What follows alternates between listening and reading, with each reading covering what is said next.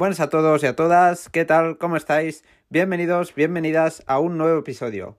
Hoy un episodio muy especial para mí, ya que os traigo el que ha sido desde mis inicios uno de mis referentes en el mundo del deporte.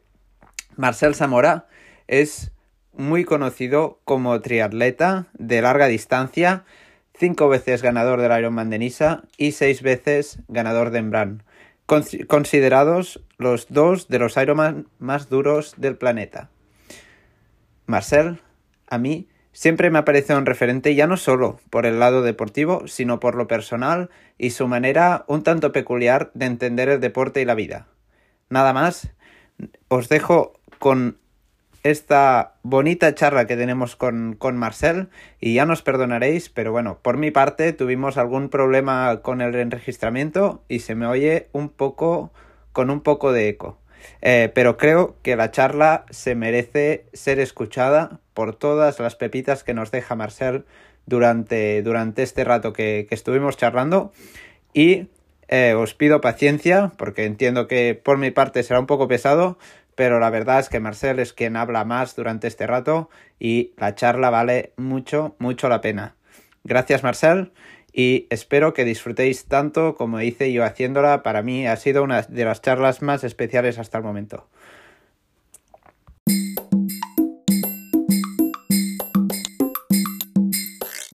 Hoy estamos aquí con el gran Marcel Zamora, eh, uno de los mejores triatletas que, que, ha habido en nuestro país, sobre todo especialista en largas distancias y, y carreras muy, muy duras. Cinco veces campeón de, del Ironman de Niza, seis veces de Embrulman, si no me equivoco. Buenas, Marcel, es un placer Buenas, ¿qué tal? Eh, yo soy muy factorio desde, desde, pequeño, así que para mí es un poco pasarme el juego tenerte, tenerte hoy aquí. Así que nada, de verdad, muchas gracias. Eh, espero que la gente eh, disfrute de la charla. Vamos, seguirán conectando ya ahora. Um, primero de todo, eh, andabas por el País Vasco, ¿qué has estado haciendo por, por allí? Buah, pues en Euskadi, como siempre, viendo buenos amigos de toda la vida, de tri y de no tri, eh, y bueno, sobre todo disfrutando de lo que antes no tenía tiempo de hacer, entonces un poquito de surf, correr por montaña, cosas que antes era como medio imposible hacer, o al menos que no fuera como muy en vacaciones. Y la verdad es que siempre disfruto mucho en, Euskadi con el tema del comer, la gente, ha coincidido que también era la Beovia, entonces el ambientillo que había. Y bueno, también he subido al sur de Francia, que también últimamente las veces que he ido está, está muy chulo. ¿Al sur de Francia? ¿Por dónde, por dónde has estado? También por bueno, la zona de Bayona, la zona de las Landas, luego una montaña que tampoco es muy alta para una persona como tú, pero es bonita por las vistas. Larún. Larún, está, sí, sí. sí. Está chulo y tal. Un par de meses. Ah, pues hostia, es guapo, guapo, guapo, ¿eh? eh sí, sí. aparte ahora estaba, el terreno estaba, está muy húmedo, o sea que estaba, estaba chulo. Te, te estás pillando el gusto a Drake, ¿eh? Sí, la verdad, es que haría, la verdad es que haría más, ¿eh? Pero también es verdad que, hostia, cuando paso de tres horas ya eh, todo y ser de larga, hostia, eh, me cuesta, sobre todo a nivel de entreno, ¿eh? Me castiga mucho más que cuando hacía triatlón. Yo creo que me ha cogido que muscularmente, eh, hostia, la adaptación me cuesta. Pensaba que me costaría menos y disfruto mucho, pero la que estoy cercano a las tres horas y tal, hostia, eh, debe ser que alguna cosa hago mal, porque sí que es verdad que llego a casa como mucho más cansado y no me permite como correr cada día. Pero bueno, también es verdad que me coge en un momento que lo combino todo, ¿no? Si tengo que nadar, nado. Aquí en Bañolas a veces hago piraguas y puedo hacer un poco de surf, o sea que al final tampoco es que me centre solo en correr o hacer bici, sino un poco multideporte, de, entre comillas, de retirado. estaba ahí, estaba ahí. Ya me gustaría así, una vida de retirado así. Eh, creo que tiene, tiene buena pinta. Eh, retirado del deporte de élite, pero entiendo que, que el deporte forma parte de, de tu vida eh, que está en tus genes, vaya. Eh, ¿qué, ¿qué, ha significado para ti un poco este cambio de, pasar a estar full, full time para el triatlón, eh, para el rendimiento, a esta visión un poco más relajada, quizá, eh, más para divertirte de, de ahora? La verdad es que, o sea, como decía, ¿no? O sea, sí que es un estilo de vida al final. Deporte yo creo que haré hasta el día que alguien me diga que no puedo hacer o el día que pues ya sea muy mayor y, no me lo permita. Pero yo creo que al final eh, lo que cambia sobre todo es yo entreno muy, muy solo. O sea, yo creo que al final por un tema de, horarios, de volúmenes, de ritmos, de a lo mejor nunca encontrar la persona exacta con quien poder eh, compartirlo y tal. Ahora siempre ir con gente, o sea, prácticamente no, no, no, hago deporte en solitario, ¿no? Entonces, porque yo creo que lo aprecio mucho más, el compartirlo, el charlar con alguien, el que te tiren o, o descubrir sitios nuevos porque te llega alguien que se conoce la zona y yo no la conozco. Yo creo que una es esa y la otra yo creo que suena un poco mal, pero yo creo que divertirme mucho más que antes, ¿no? Otro tipo de diversión. Antes uno se divertía cuando es élite, disfrutas de cuando tienes el estado ese, el punto ese de forma que te encuentras súper bien, ¿no? Y por decirlo de alguna manera, vuelas, ya sea en bici o corriendo o nadando en mi caso o corriendo por, por montaña, disfrutas de eso, pero sí que es verdad que el entrenar para intentar ser el mejor o para estar delante o para ganarte la, la vida, esa presión también hace que muchas veces entres como una parte como más obligada, que yo creo que es la que la gente no ve desde, desde fuera, ¿no? Que es la que la gente ve por las carreras, las redes y que parece como todo muy happy, pero hay esa parte como dura de trabajo que, que al final en mi caso pues yo me autoentrenaba yo, eh, lo llevaba todo yo, entonces al final sí que es una presión de como juegas a la liga de, de, solo cuenta ganar, ¿no? O a la que quedas tercero o cuarto es como que ya no, no estás en tu listón y entonces la diferencia de ahora es eso, que si salgo a algún sitio con dorsal salgo a pasármelo bien. No quiere decir que al final no tenga sangre Zamora y salgamos mi hermano y yo a, a darlo todo y tal, porque somos así por instinto y porque realmente disfruto yendo rápido, ¿eh? aunque acabe terminando el 10 o el 20 o el 70 o el 200, eh, disfruto de, ir rápido. Pero también es verdad que, que, bueno, hostia, te lo pasa, a nivel diario me lo paso mejor, ¿sabes? Haciendo la paradita a desayunar o hacer fotos, así. Entonces antes era como más, tenías que llegar con un cierto volumen, un cierto ritmo a casa, si no, es como que los deberes no, no estaban hechos. Sí, sí, sí, total. Eh, bueno, de hecho, esta es una cosa que, que, quería hablar contigo, ya la has sacado, y es que te, te autoentrenabas en tus años así más de, de profesional en, en el triatlón. Eh, yo también me autoentreno, eh, la verdad es que siempre, siempre ha sido así y bueno, me parece un poco pues, lo, lo, normal, por lo menos en mi caso. Eh, ¿Es algo que, que abunde en el triatlón, eh, el hecho de no tener entrenador o la mayoría de corredores sí, sí que tienen? Yo creo que ahora es un poco caduco. Yo creo que ha cambiado mucho. Yo creo que la tecnología, ¿no? El tema de los vatios, eh, mirar mucho la técnica en la natación, los túneles del viento, el material y tal, claro, hace que realmente tenga que haber alguien experto para coger todos esos datos y aplicarlos. Entonces yo te diría que realmente, eh, a nivel de gente de larga que se autoentrena, yo creo que cada vez quedan menos.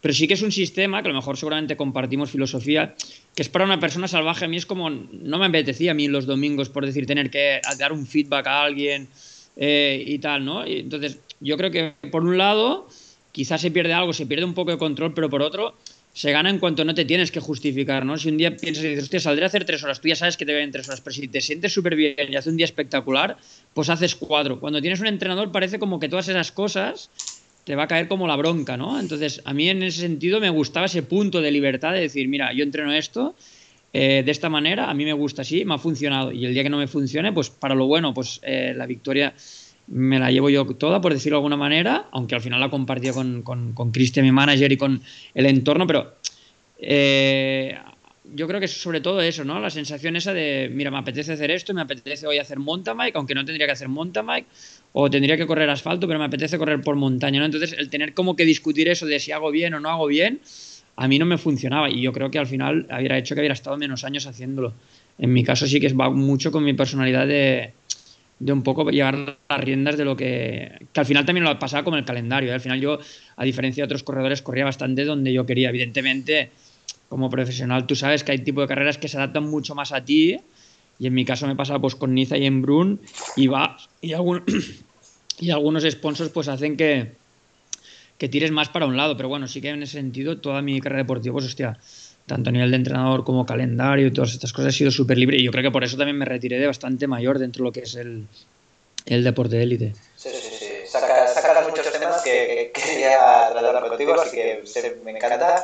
Eh, y el primero es este, ¿no? que yo creo que compartimos un poco esta filosofía un poco salvaje de, del entrenamiento, del rendimiento, del deporte en sí, de darle un poco una noción de aventura quizá. Eh, aunque sea de deporte de rendimiento, eh, al final buscar nuestro estilo, un estilo que, que no siempre es el, el más eh, más sí, el idóneo, sí, o, quizá el idóneo, por libros, ¿no? Pero, pero bueno, al final cuando, cuando ves tu palmarés, cuando ves que, que has estado 25 temporadas, me parece, en, en el triatlón así a, de alto nivel, pues bueno, pues quizá no era el idóneo sobre, sobre el papel, pero, pero quizá era, era lo mejor para ti, ¿no?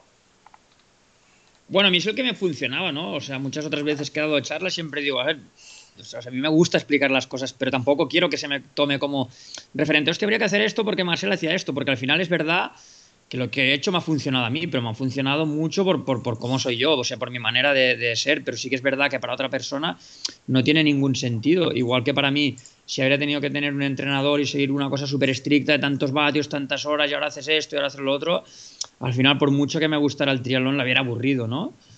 Y también es verdad que me han acompañado dos cosas que yo creo que eso, o sea, todo el mundo que nos esté viendo y tal lo sabe, que es una es la genética, que esto eh, no se compra y esto eh, viene de, de, serie, lo tienes o no lo tienes, y estar arriba. Eh, se pueden hacer las cosas mucho mejor o se pueden hacer mal, pero sin la genética ya no se avanza. Pero si encima, en mi caso, hubiera tenido que tener a alguien que me hubiera estado todo el día marcando la pauta y tal, yo creo que hubiera colgado la bici mucho antes de lo que la colgué. O sea, porque he disfrutado mucho. Me iba de viaje a final de temporada tres meses que yo sé que ningún entrenador me lo hubiera permitido, ¿no? Pero yo sé que hacía un reset que quizá ha hecho que me pueda, que pudiera continuar tantos y tantos años, ¿no? Porque al final me renovaba de, de cabeza, que era lo primordial. Y, a nivel de comer tampoco me he cuidado, ¿no? He comido bien porque al final la dieta mediterránea es fácil, pero sí que es verdad que, que he hecho mil cosas que yo sé que no, no tienen, en teoría, entre lo que se podría llamar los libros del deporte o los canon, no, no, no, no, no, no tendría ningún sentido pero bueno, a mí me ha funcionado y, y, y, bueno, yo creo que también me lo ha hecho que haya disfrutado más de lo normal.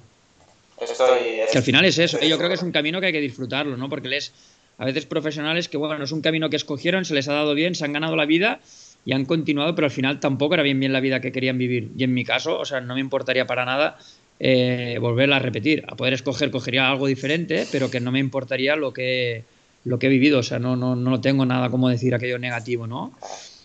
Sí, sí, sí, sí, me, me encanta que, que, digas esto, además es algo que, que transmite, ¿no? Que al final es eso, quizás dejando un poco de lado el deporte de élite profesional, propiamente dicho, pero, pero bueno, eh, los genes Zamora, que yo creo que son los mejores genes que tienes, eh, que también compartes con tu hermano, eh, se ven en cada, en cada día de tu vida haciendo pues, la actividad aquí allá, ahora te te vas a a hacer otras actividades que quizás no son triatlón propiamente dichas, pero, pero que, que, que, también es deporte y al final esto, esto se lleva en la sangre. Has hablado de, de estos viajes de, de, final de temporada.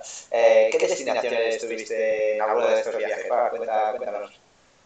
Y a muchas, muchas, porque aparte de decir una cosa que pocos corredores suelen hacer, y yo creo que entre él no lo sé, desconozco porque no tengo tanta relación con muchos corredores, pero yo sobre todo aprovechaba los viajes que a lo mejor se acaban haciendo por alguna competición, ya fuera que, que la había escogido yo o que fuera yo que sé, algún mundial, alguna cosa, y me quedaba, ¿no? A lo mejor yo que sé, un mundial a final de temporada en noviembre en Australia, pues me quedaba dos meses en Australia.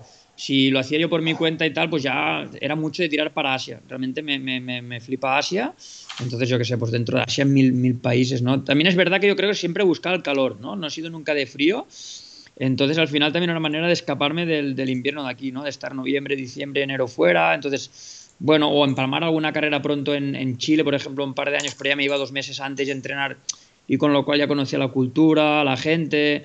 Al final también me ha hecho que tenga amigos por todo el mundo y conocer rincones que como pasa el trail, ¿no? O sea, cuando tú coges un viaje, a lo mejor acabas yendo, yo qué sé, pues a Nueva York, a París, a sitios como muy conocidos, o a lo mejor a Chamonix en montaña, o alguna isla en concreto, pero cuando vas a competir, acabas yendo a sitios remotos que no irías por tu cuenta.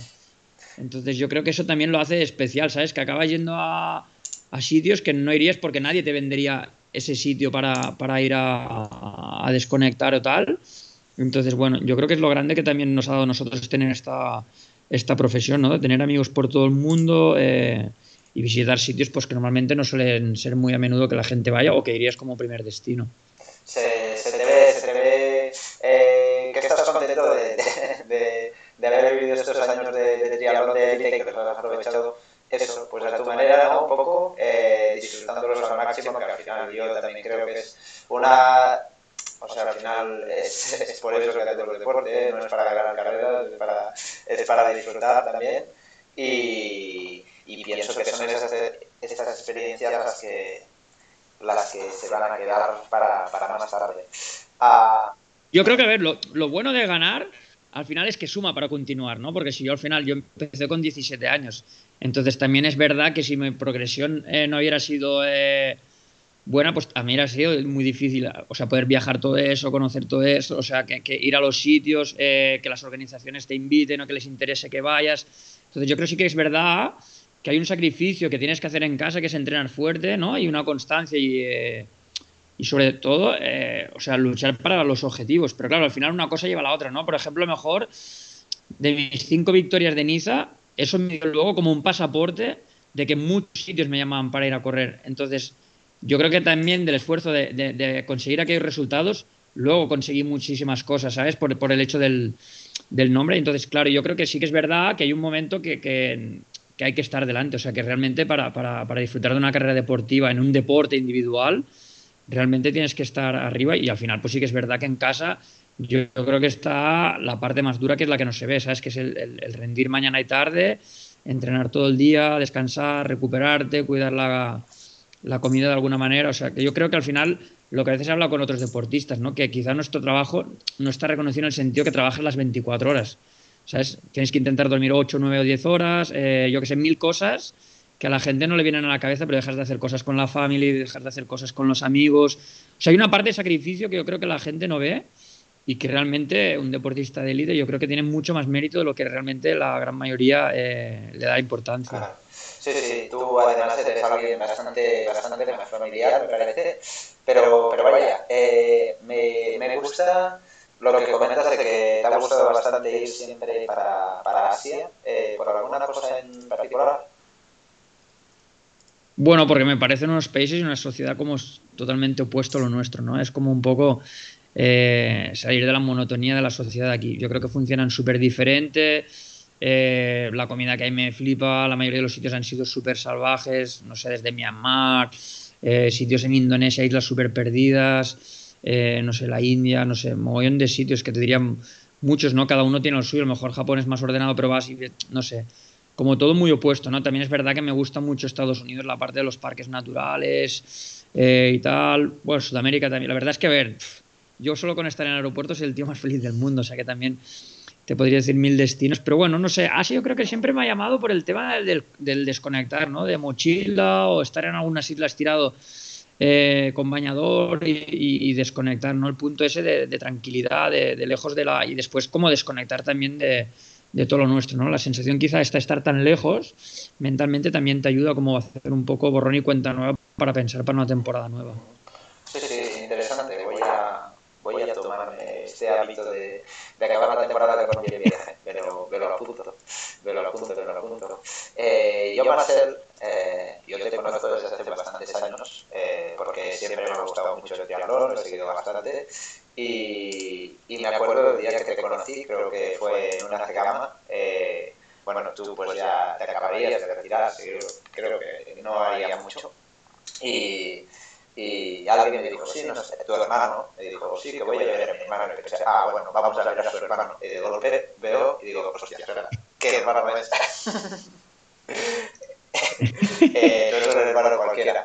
Eh, ser, claro, para mí eh, y creo que para bastante gente de, nuestra generación que, ha sido un poco eh, que le han gustado los deportes de, outdoor, los deportes como el triatlón, deportes de resistencia, han crecido con Marcel como uno de estos referentes en estos deportes. Eh, ¿Con qué otros eh, triatletas compartiste tú que, que guardes buen recuerdo?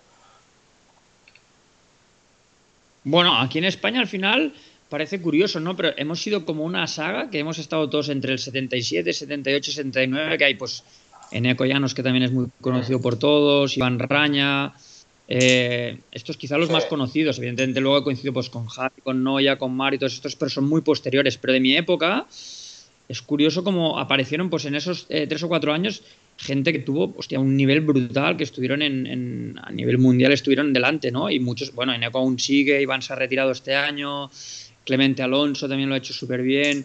La verdad es que fuimos una, generación, pues bueno, ahora ya poco a poco, pues ya más o menos casi todos van bajando la, la persiana y tal, pero que sobre todo súper apasionados, ¿no? Porque decir, una carrera de 25 años, ¿no? Ahora yo creo que la gente joven yo creo que, durará menos, ¿no? Pero también por un poco por cómo funciona el mundo, ¿no? Como en todo el instante parece que los resultados tienen que ser ya... Eh, claro, nosotros también venimos un poco de, cuando yo empecé en el 95, hostia, el tri eran carreras de 300 o 500 personas, ahora son de 3000, eh, ahora el triatlón es un deporte súper posicionado, en su momento era como medio una aventura, ¿no? O sea, los tres deportes por separado, había muy pocas carreras, cuando yo empecé a hacer Ironman, a lo mejor en Europa habían 5 o 6 Ironmans. Y ahora a lo mejor hay 20 o 30, ¿no? Entonces, y ahora hablas de triatlón o hablas de Ironman y todo el mundo sabe lo que es, pero entonces no era un deporte popular.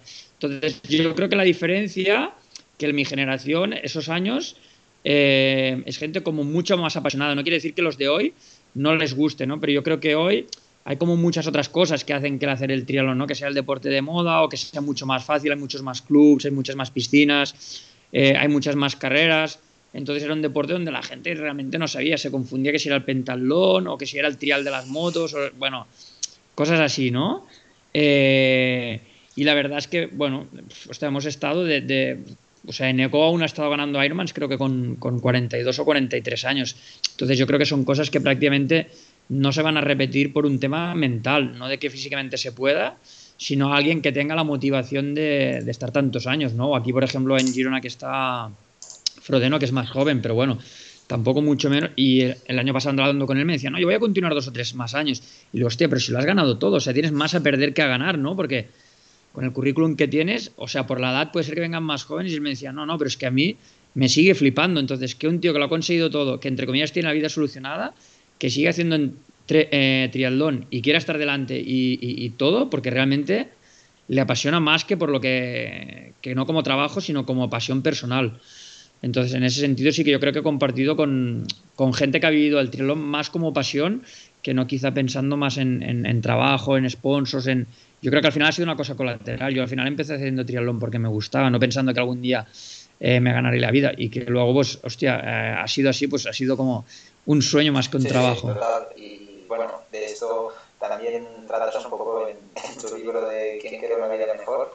Pero, pero sí, hablas de, de de, de, Iván, y, y vemos esto, deportistas con una gran trayectoria que se debe seguramente pues, a lo que tú dices, una muy, muy gran pasión por, por el deporte, por el día a día de, de este deporte de, alto rendimiento, que aún y ser muy exigente, y sin desmerecer a estas uh, generaciones que están llegando más nuevas, eh, pues habéis alargado mucho vuestras carreras. Vemos un poco lo mismo en, en atletas, pues como puede ser, no sé, eh, Roger Federer, Rafa Nadal, que quizá pues eh, llevan arriba más de 15 años eh, y al final dices, bueno, algún día va a llegar alguien que, que los desbanque, pues se va a tener que retirar para, para que lleguen nuevas generaciones, ¿no? Eh, ¿Cuál crees que es la diferencia entre vosotros que, que empezasteis un poco, ya veis, eh, subido este, este triatlón con el triatlón que, que hay ahora ya más, más consolidado como deporte y, y, más conocido, digamos, que ya no se equivocan pensando que es el trial o, alguna cosa de estas. Bueno, porque yo creo que, que ahora en, en, conjunto, claro, o sea, yo creo que hay una cosa que lo marca mucho, que es, por ejemplo, la llegada de las redes, ¿no? O sea, la llegada de las redes lo cambia todo, porque a lo mejor yo creo que los valores de antes era como mucho más el entrenar, eh, el cuidarse, el centrarse solo en, el entrenar para estar delante. Y hoy en día un corredor que no mueva bien las redes o no sirve de solo eh, correr, ¿no? O a lo mejor eres en el trail, por ejemplo, el Kilian, que da igual que no lo mueva, que al final es Kilian, pero si no tienes como que buscar un balance, con lo cual te hace tener que mover muchas otras cosas que no es solo el, el deporte y el entrenar, que no quiere decir que no tengas que entrenar muchas horas, ¿no? Entonces, yo creo que eso lo, cambia todo mucho, porque puede haber algún corredor que sin ser tan bueno, pero a lo mejor, eh, entre comillas, saber eh, gestionar súper bien su, imagen, puede llegar a estar ahí arriba, ¿no? Entonces, es, otro tipo de, deporte, de, filosofía, ¿no? O sea, yo creo que nuestra generación aún nos cuesta como comunicar, eh, no le damos el valor que, tiene y un deportista de hoy, o sea, él sabe que para hacer cualquier cosa, pues hostia, si tiene un fotógrafo, si tiene un filmmaker, lo que le tiene que dar a las marcas, en, nuestro, en nuestra época sabías que si ganabas, ya la repercusión que tenía eh, de por sí y que podías ir a una, marca y presentar tu currículum y ya solo por eso seguramente ya tendrían interés. Y hoy en ese sentido no es suficiente. Y yo también otra cosa que yo creo que ahora los deportistas, por ejemplo, en el caso del triatlón, ¿eh? en el triatlón pues, quizá me pierdo más, ¿no? Pero que un deportista en triatlón, cuando las cosas a nivel de material o el soporte no es el mismo, él quizá no quiere hacer la inversión de, de, de, su bolsillo porque realmente le falta la parte esta pasional, ¿no? O sea, en nuestro caso es, bueno, pues si nos ha ayudado el club, que en su momento pues no te podían ayudar mucho porque al final la sección de triatlón era la sección que siempre tenía menos en cualquier, ¿no? Entonces, si tú realmente querías ir a correr al extranjero, te lo tenías que pagar, cosa que a lo mejor en día hoy un profesional, si tiene que ir a correr a Estados Unidos o tiene que ir a correr a Asia, si la organización no se lo paga no se lo paga un sponsor, quizá no va. Y entonces yo creo que ahí se pierde un poco la parte de pasión, que es decir, hostia, yo quiero ir a hacer este Ironman porque me gusta, ¿no? El Ironman de Brasil lo quiero hacer porque es uno con los demás historia. Pues a lo mejor un corredor de hoy ya no coge tanto eso, sino coge un poco lo que le cubre eh, eh, y lo que tiene que hacer por su cuenta, por, por o sea, de, a lo mejor poner de su bolsillo, porque realmente es lo que le gustaría, lo que le llenaría, le gustaría tener en su historial, no lo hace, ¿no? Entonces yo creo que es eso. No, es que no sean apasionados, pero quizá les cuesta más porque es como, están más acostumbrados a que, a que se lo den todo cuando antes, claro, nadie nos daba nada. Sí, sí, sí, totalmente, totalmente de acuerdo y también lo veo pues en el, en el trail seguramente es un poco, es un poco lo mismo. Eh, también vemos carreras de, de, deportistas que son, que son muy largas. Y, y, bueno, yo veo, pues, por ejemplo, ahora preparando pues, un poco esta charla, eh, pues pasé un poco por, por Instagram, eh, no sé si estás activo, aún cuelgas alguna cosa, en Eco, Araña también eh, son, son activos, no son quizá los idealistas más activos, eh, pero, pero bueno, dentro de estas publicaciones vi una publicación de Michael Jordan, me parece, eh, ha sido uno de los referentes en el mundo de deporte. Bueno, más que un referente me ha gustado mucho, ¿eh? no sé, como la verdad como un icono, pero al final también es verdad que tampoco no es, en mi deporte no, no, no tiene mucha relación, ¿no? En el sentido directo de, de, pero bueno, sí que es verdad que de pequeño, la verdad, hostia, pues me flipaba verlo en la, en la tele, ¿no? Y lo que hacía era como que parecía que no era humano, ¿no? Que era otra historia. Y ahora cuando hicieron la, la serie esta de Netflix, pues hostia, revivirlo la verdad es que sería, que fue increíble, ¿no? Yo creo que si me tuviera que coger como más a referentes, hostia, pues me gustan más los atletas de maratón que con mi padre y con mi hermano llevamos de pequeños, ¿no? Entonces, hostia, Gebre me ha gustado siempre, ¿sabes? Ya por, por lo que realmente comunica, ¿no? O sea, ver cualquier reportaje él y siempre con la sonrisa, eh. Y después también he estado en Kenia, aún los entiendes más. Eh, no sé, el mismo Kilian también, todo ser más joven que mí, hostia. O sea que yo realmente, hostia, es eh, un deportista que, que, que, me llama mucho. Por ejemplo, en el ciclismo, hostia, no sé, Pantani me gustaba mucho. El ciclismo en general casi todos, ¿no? Pero siempre hay alguno que más y el, quizá el Pantani por, por lo guerrero que era, ¿no? Eh, y bueno, hostia, con Purito también coincidí y entonces al final con alguien que coincides también te hace cogerle más pasión. A mí, por ejemplo, me gusta más seguirte a ti que te conozco y realmente me da mucha más ilusión saber de tus resultados que algún corredor que realmente no conozco en persona. Eso al final siempre te hace como más cercano, ¿no? Como que de alguna manera es como que sientes más valores, ¿no? Entonces, el apellido de esa persona, pues, hostia, te hace estar como, más atento y en ese caso, pues, hostia, los años del Purito, al haber salido con él muchas veces en bici y tal, también me hacía que, fuera, pues, realmente dentro del pelotón como mi, ídolo. Pero bueno, yo creo que referentes, referentes todos estos deportistas individuales de, de, fondo, ¿no? Porque al final, de alguna manera, te ves reflejado y es lo que te, lo que te gusta, ¿no? Por ejemplo, con el fútbol no me identifico nada, con el mundo del motor tampoco, o sea, me gusta verlos, pero no, no, no me llama a seguir a, a alguien en especial o... Pero bueno, yo creo que así, ídolos, ídolos, soy más de ídolo de música que de, que ídolos casi deportivos. De música, hablar de, de música, me parece que, que te gusta bastante de un artista en, en particular. Sí.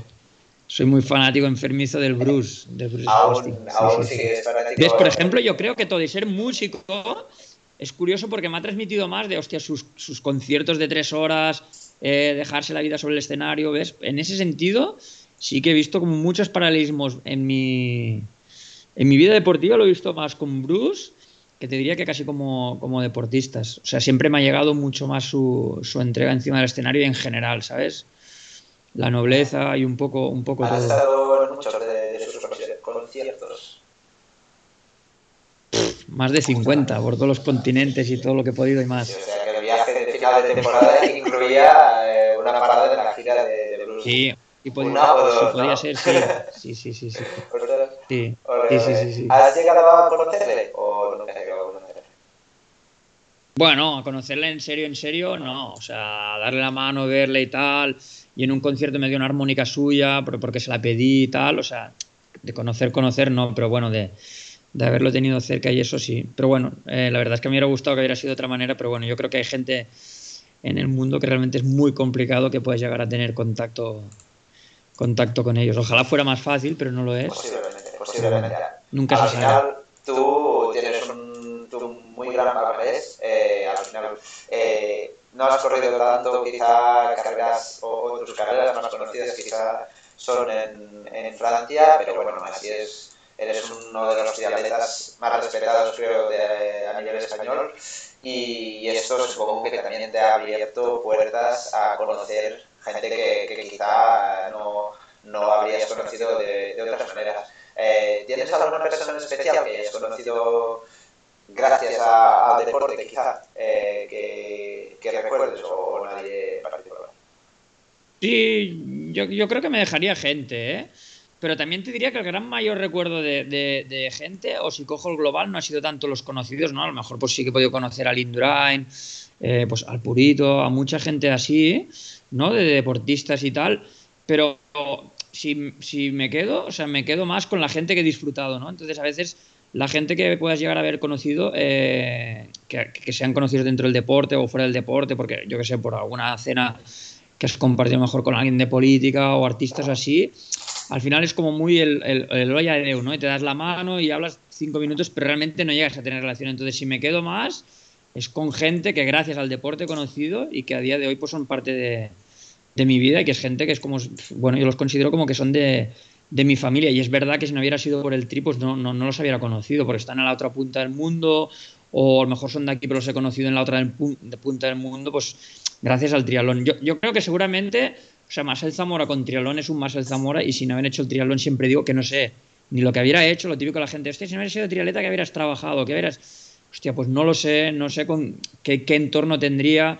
La verdad es que, bueno, yo creo que, que- el deporte, o sea, en mi caso, el, el triatlón me la posibilidad esa, ¿no? De conocer gente de todos sitios, países que nunca hubiera seguramente pisado y al final yo creo que me quedo más con eso que la gente que haya podido tener contacto de ser conocidos por eso, ¿no? Por, por, por charlas, por, yo que sé, eventos a lo mejor de, de sponsors, bueno, cosas que tú ya sabes, ¿no? Que acabas coincidiendo con gente que te hace ilusión verlos y a lo mejor te haces una foto, pero en el fondo acaba siendo como, como un momento relativamente frío, ¿no? Si no es que no vas a más o la otra persona tiene interés, eh, es como un, un hola y adiós, así mu- como muy rápido. Yo, bueno, tendrás que hacer un programa como este, que yo también, pues, además de querer compartir un poco pues, con la gente que, que me sigue, lo que yo también quiero pues, es poder aprovechar para charlar tranquilamente y más profundamente con, gente como tú, como Pablo ayer, como eh, deportistas y gente del mundo del deporte, eh, para poder conocerlos un poco más, ¿no? Al final, a veces cuando estás en la carrera, pues eh, vas y vienes, hola y adiós, lo que, lo que decías, eh, pero yo también tengo la sensación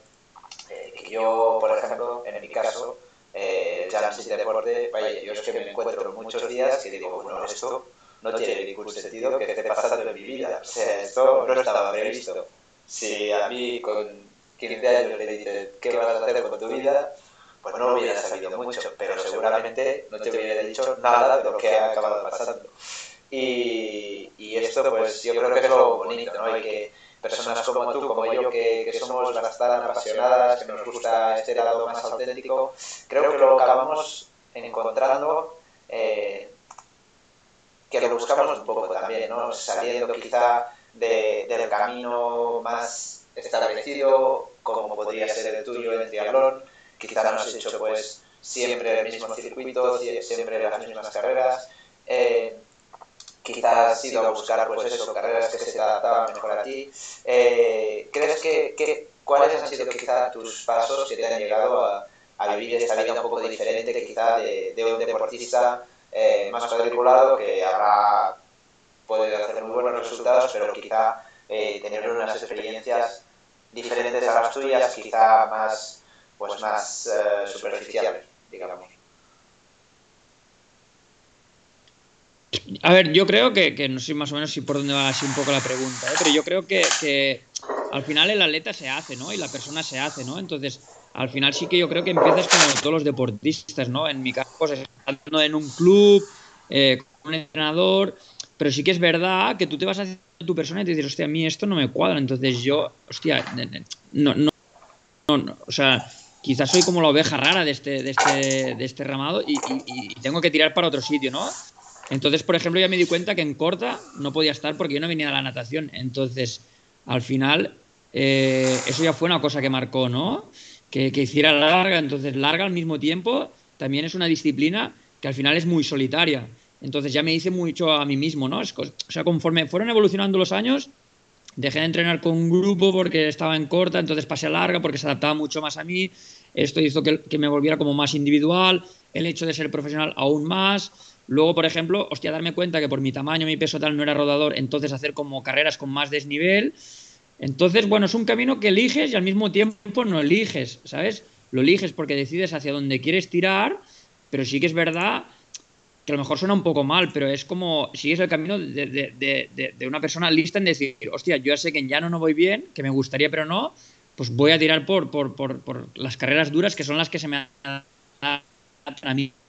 Entonces, yo creo que eso al final te va haciendo como corredor y te va haciendo como persona y al mismo tiempo yo creo que va cogiendo esa forma de, hostia, este atleta tiene estas características, ¿no? Me acuerdo, por ejemplo, un, una carrera larga que era como menos con Ironman, pero también era más que un half en, en, Tailandia y en teoría por el circuito no me beneficiaba, pero sí que es verdad que por las condiciones de calor y de humedad iba a ser una carrera que iba a ser un auténtico infierno. Y me acuerdo que venían eh, corredores eh, de Nueva Zelanda y Australia y tal, que, que yo sé que en, en, Kona estaban delante, habían hecho top, o sea, habían hecho podio en, en, Kona y tal, o sea, que supuestamente sobre la lista, o sea, por papel, eran más fuertes que yo, pero ellos sabían que yo era un tipo duro, o sea, que a mí cuando la cosa peor se ponía, tenía como más fuerza, como más poderío mental y que sería capaz de saber sufrir más que ellos. Y al final la carrera fue así, ¿sabes? O sea, que yo creo que, que el corredor se hace, ¿sabes? A lo mejor seguramente tú me dices, hostia, pues yo soy más de maratón de montaña, soy más de sky races, o soy más de, de, carreras como más de rodar,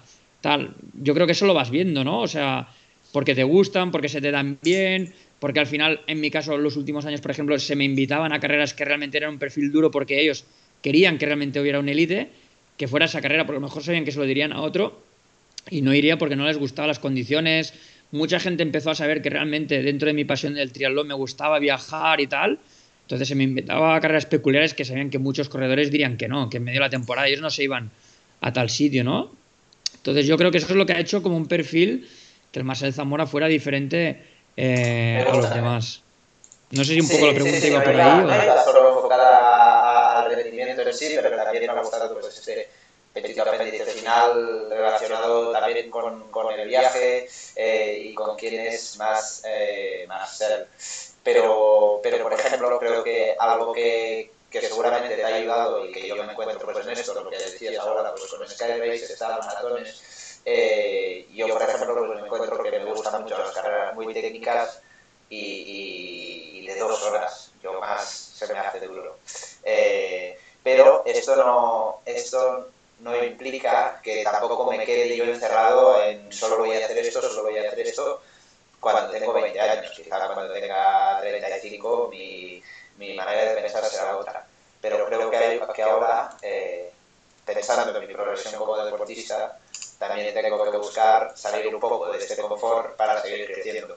Eh, entiendo que esto también pasó... Bueno, yo, creo que tiene que haber un, un, tiene que haber un movimiento inteligente, ¿no? Que es un poco ver para lo que sirves. O sea, yo creo que a Peter Sagan no se le pide ganar el Tour, pero puede ganar un sprint en llano, pero también un final un, poco más duro. Pero claro, realmente yo creo que la clave está en encontrar qué tipo de deportista, o sea, qué, qué, o sea, dentro de lo que estás haciendo y que haces bien, hacia dónde vas, porque al final sí que es verdad que se puede hacer un calendario súper amplio, ¿no? Porque hoy cada día hay más carreras, pueden haber mil, pero no todas eh, te van a ayudar a estar delante. Entonces, al final, dentro de tus características, está claro que donde mejor te adaptas es donde vas a ir más como pez al agua y al final eso te va a aportar más nombre, te va a aportar pues eh, mejores contratos y al mismo tiempo siempre al final eh, cuando una cosa se te da bien la acabas disfrutando.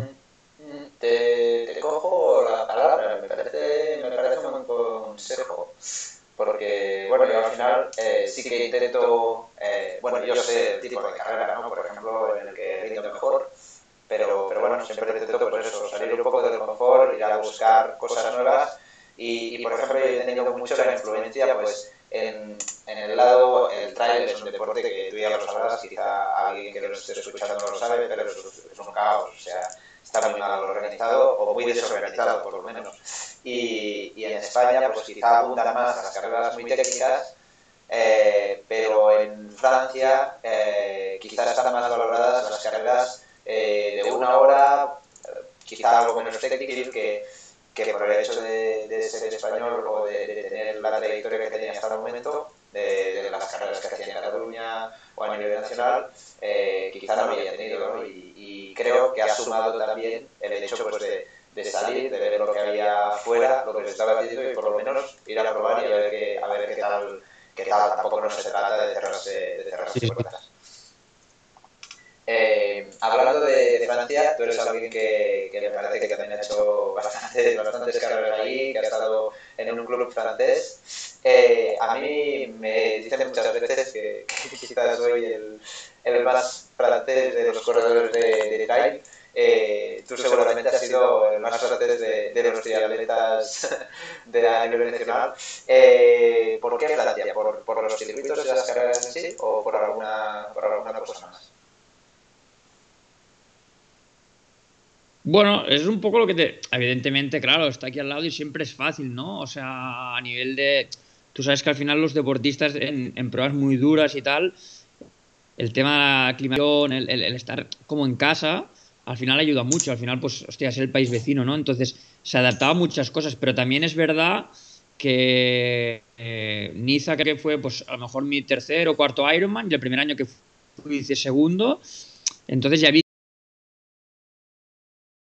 lo, que iba diciendo antes, ¿no? De que cuando el deportista se hace, claro, yo gané, volví otro año, empecé a firmar contratos con eh, marcas francesas, eh, se me respetaba mucho a nivel del público y tal, entonces, bueno, sí que al final me convertí, estoy siendo español, pues me convertí más casi en casi en corredor francés porque ya corría en Mónaco, corría en Niza, corría en en, en Embrun, eh, otras carreras que, o sea, más pequeñas, pero ya o sea, realmente con mi manager era muy fácil trabajar con, con, Francia, ¿no? Por el tener los sponsors franceses hasta el punto de llegar a fichar por un equipo eh, francés. Yo realmente lo único que me ha fallado mucho ha sido no aprender el, el idioma francés, que para ellos es muy valorado, que tú vayas a, su país y hables el, el, francés. Pero bueno, sí que es verdad que iba mucho para competir, pero tenía muy poco contacto con, con ellos, ¿no? Aparte, por ejemplo, en el equipo francés la chica que lo llevaba, pues con ella hablaba español, entonces, bueno, la verdad es que interactuar pues no, no, no fue fácil y en las carreras, aunque no lo parezca, aunque vayas una semana antes, cuando vas con tu entorno, haces vida con tu entorno,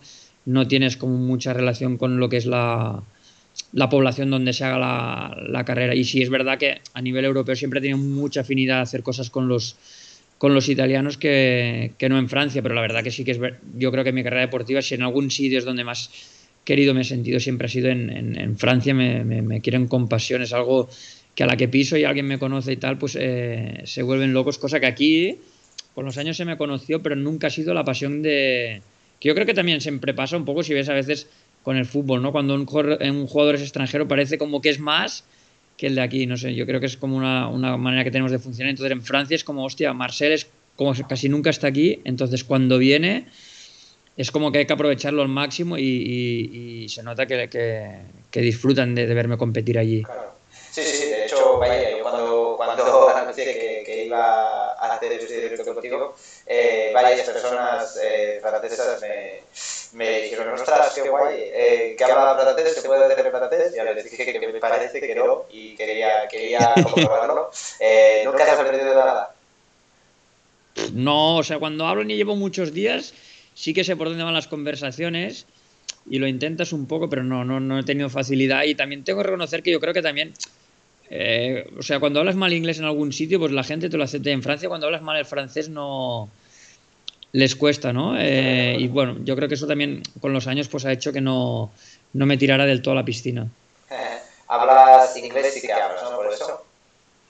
Sí, inglés, italiano, sí. Ah, italiano también. Órale. Órale, órale. Y bueno, al final has corrido varias veces en, en Embrun. Eh, antes lo, lo, decíamos, que yo estuve, bueno, estuve viviendo allí un mes, no, no surgió la cosa para más. Eh, pero, ¿con qué te quedas de, de la Embrunman? De este, de este mítico triatlón. Eh, ¿Por qué repetir eh, dos veces, ah, tantas veces, perdona? ¿Y qué es lo que, qué es lo que tiene de, de especial? Bueno, yo siempre digo que es mi carrera. O sea, es una carrera que se adaptaba al 200% a mí. O sea, si hay la carrera, es en Brun. O sea, es una carrera que es durísima, es eh, 100% de cabeza. Entonces, cuando es de cabeza, eh, yo creo que siempre he tenido como un poderío de, de, salir con una confianza absoluta. Luego es verdad que hay que entrenar y hay que entrenar súper duro, pero claro, llegó un punto. Es como es mi terreno, es súper escalador, las bajadas eh, son técnicas, eh, carreras muy, muy, hechas polvo, entonces donde entré el factor realmente es saber ir bastante en bici y luego la maratón es muy mental, realmente te bajas como ya muy fundido a correr, no corres bien, entonces ya es eh, tirar muy, muy, muy de cabeza, ¿no? Yo creo que eh, sinónimo de, trail vendría a ser el ultra, los ultras, ¿no? Cuando realmente yo creo que el cuerpo va por un lado y la cabeza va por otro. Y entonces es donde ahí no todos los corredores saben manejar igual las cartas, la, la partida, ¿no? Entonces, yo creo que con eso sí que es una carrera que la tenía muy controlada, ¿no? Más o menos sabía los rivales que podía tener, dónde me podían atacar y tal. Y yo creo que ellos llegó un momento donde ellos ya no luchaban muchas veces por ganar si yo tenía el día, ¿no? Ellos ya era, si me tenían que ganar tenía que ser porque yo lo hacía mal, pero no porque ellos lo hicieran bien, porque si no... Entonces, claro, yo creo que eso me hizo sentirme súper, sitio pues súper cómodo. Eh, también es una carrera que siempre ha estado súper bien pagada. Eh, y el triatlón, pues evidentemente no es ni el fútbol, ni son los coches, ni son las motos. Entonces, sí que es verdad que puedes tener contratos súper buenos, pero cuando vas a una carrera donde el premio eh, económico es fuerte, yo creo que también es como un objetivo que al final, quieras o no, eh, sabes que es clave para, para, para el año, ¿no? Entonces sí que es verdad que el hecho de volver tantas y tantas veces, pues el equipo francés, los sponsors franceses, eh, la he disfrutado todas las ediciones que las he hecho, eh, tanto las que he ganado como las que no yo creo que es un tri que te deja huella para siempre. Siempre mucha gente me dice, hostia, pero ¿tú crees que lo tendría que hacer? Le digo, es que no es un Ironman, o sea, es otra historia. O sea, Embrun es Embrun y Ironman es Ironman, ¿no? Y te deja huella. Es verdad que todo el mundo que va eh, lo tiene como un recuerdo increíble, ¿no? Todo y su dureza y sufrir mucho. Pero el entorno, el entorno lo hace un sitio súper especial, que no es para nada el entorno del triatlón. El, el, entorno del triatlón, la gente, ¿no? Si se lo dijeras, pensaría que es más la costa, ¿no? O sea, más Hawái, eh, más el sol, más tal y entonces es un sitio donde, hostia, algún 15 de agosto, que siempre es la fecha de la carrera, hasta ha llegado a nevar en el Isoar, ¿no? Entonces entran como muchos factores que se adaptan mucho a una persona salvaje como, como yo, ¿no? Y que es una carrera que vives como muchas fases diferentes, ¿no? Entre subidas, las bajadas, los kilómetros, el frío, la calor de la maratón, eh, la maratón también es súper dura, eh, bueno, no sé, en general a mí es que es una carrera que por muchas cosas pues siempre me ha tenido, me ha tenido enamorado. Vaya, que si un día eh, tengo, que, tengo que hacer un triatlón así de larga distancia, sin duda, sin, sin duda será, será el más genuino, el más genuino. Eh, Aparte porque yo creo que también mantiene la esencia que muchos se ha perdido que es un negocio y en Bruno no es un negocio, sigue siendo un, un triatlón como los 80. Entonces yo creo que en, en, yo creo que al haber empezado mucho más joven en el triatlón más eh, original, pues es una manera como de que vas a una carrera que aún mantiene como esos orígenes. Bueno, lo, lo apunto. Eh, la verdad es que algún día me gustaría correrlo, eh, ya no solo porque, porque se me lo recomiendas, pero creo que, que hacer un triatlón es algo que me, que me gustaría. Lo que sí que me planteo es hacer algún XR, no sé si tú has hecho, ¿has hecho alguno en tu carrera. Sí. sí. hice el de Suiza porque entonces para ir a... Tenía muy claro que quería ir a Magui alguna vez. Eh, hacerlo. Bueno, porque yo sí que es verdad que si tengo una cosa en el deporte, de alguna manera es que soy un poco, eh, o sea, me gusta como medio coleccionista, ¿no? Hostia, la maratón de Nueva York, pues ya he hecho esto. Hostia, la ciclo esta, hostia, la he hecho. Eh, entre, hostia, pues me gustaría algún día hacer UTMB, ¿sabes? Ya estuve en Cegama. Cosas de estas que dices, hay mil carreras, pero hay algunas, ¿no? Que las tienes como marcadas en una libreta, que no es una libreta física, pero que son mil cosas que me, me gustarían, a, me gustarían hacer. Y entonces, bueno, yo creo que es parte de, de a veces el hacer este tipo de carreras. ¿Te quedan muchas cosas de estas por hacer que tienes en, en tu libreta o, o esta libreta sí, se, va, sí. se va agrandando cada día, ¿no? Se tacha en una y se tres. Siempre, siempre, siempre, siempre. Yo creo que es un buen motivo para levantarse con ilusión cada día. Total, total, total. total. No, no, es, es bonito ver pues esta gente apasionada de deporte, ¿no? que das una raqueta, juegan a tenis, le das una bici, eh, se mueven por todos lados. Y, y, creo que esto es un poco también el, el gen este Zamora que hablábamos hace, hace un rato y que, que también tu hermano pues eh, comparte, eh, que también es un culo inquieto. Eh, cuando no está montando el bici, está corriendo, cuando no está nadando. Eh, y también ha hecho Ironman. También ha hecho Ironman, hermano. A ver, esto no. En Brun dos veces, sí. No lo tenía controlado. Eh, ¿Volverás a correr en Brun alguna vez? Me preguntaba, amigo. Siempre digo que cuando haga 50. Cuando haga haga 50 50 me gustaría volver para. Me quedan 7. Para, no, para hacer un embrun que no he hecho nunca, que es un embrun pues eh, tranquilo. Claro. Tranquilo y verlo desde un punto de vista diferente. Y bueno, porque yo creo que me gustará volver sin que tampoco se me. El nombre marque un poco el, el- el hecho de hacer la carrera, ¿sabes? Es decir, no, es que viene aquí a hacerlo bien, sino para disfrutarlo. Yo creo que habrá sido como el tiempo suficiente como para, para que haya desaparecido ya el Marcel Zamora profesional del el Marcel que tiene ganas de disfrutar un embrun a nivel popular. Eh, si te tienes que quedar con una edición de, de si te puedes quedar con una, ¿con cuál te quedarías? Es difícil. La última, mucho, porque es como era el, el día de, era el día que había decidido que me, que me quería retirar. eh, y claro, uno lo tiene en la cabeza, pero bueno, la realidad puede ser otra. Y al final, eh, retirarme eh, ganando, pues hostia, yo creo que es el sueño de todo deportista profesional.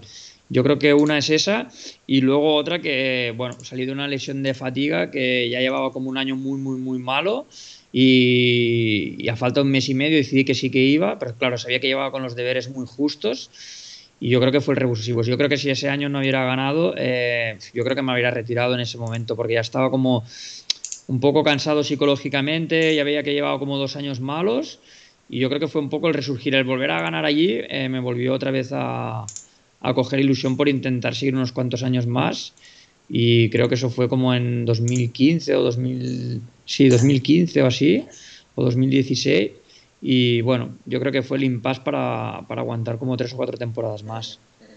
Al final, el deporte, pues lo que, lo que ¿no? Que al final no es solo, no es solo estar fuerte, no es solo entrenar mejor, a- para rendir hay muchas cosas que, que afectan. Y yo tengo un amigo que siempre, siempre lo dice, ¿no? Cuando, cuando miro a. Cuando estoy en la línea de salida, yo soy el más auténtico y sé que soy el que me lo he pasado mejor entrenando. Eh, y, y quizá, quizá me van a ganar, pero bueno, yo el fin de pasado estuve haciendo esto, el pasado esto, y yo soy el que me lo ha pasado mejor entrenando. Eh, hablando contigo, eh, parece que, que tú yo creo que en la línea de salida del triatlón, eh, creo que también me hubieras dicho esta frase. Eh, ¿Es así o tú disfrutabas el, el día a día eh, de, de deportista profesional en aquel entonces? Sí, yo me considero una persona súper afortunada. También es verdad que a lo mejor de los 35 a los 40, de los 7 te diría que a lo mejor disfrutaba 5 y 2 me sentía afortunada, pero sí que era más obligación, ¿no? Yo creo que quizá por el hecho de llevar tantos años haciendo lo mismo. Yo creo que cualquier rutina en cualquier cosa de la vida, pues hace que le pierdas ilusión. No quiere decir que no te guste ni lo disfrutes, pero no lo disfrutas como cuando tienes 25, ¿no? Entonces, sí que yo creo que los últimos años fue un poco más difícil, pero me seguía siguiendo, sintiendo súper afortunado.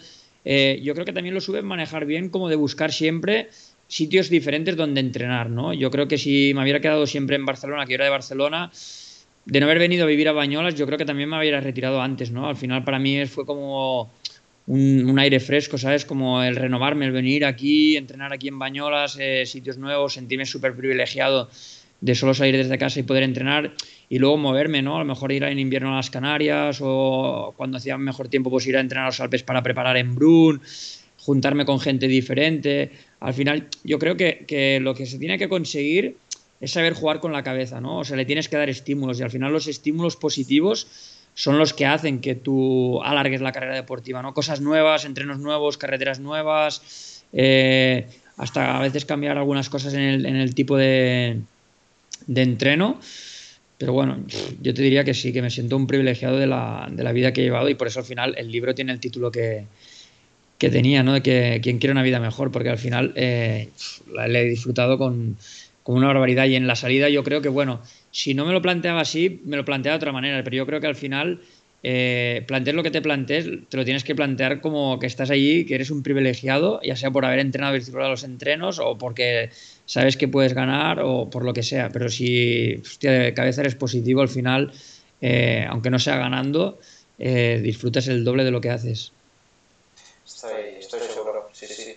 Y, y yo también veo en, en mi carrera, pues que ahora con mucho respeto a los años que te has estado, pero yo ya, ya van a ser quizá 5 o 6 años que, que, estoy casi centrado en esto únicamente y, y, veo esta necesidad de un poco de cambio, ¿no? de, de como tú dices, eh, que fue tu cambio de, de pasar a Bañolas, pero, pero también el hecho de, pues, de, de ir del invierno a Canarias, quizá quizá de, de, hasta cambiar de, de, deportes y ahora pues, no tengo ganas de correr, o sea, no tengo ganas de correr necesito ponerlo los esquís o hacer otra cosa, ganas de moverme tengo muchas, pero veo las zapatillas y digo, uff, ya llegará el momento, pero ahora, ahora aún no.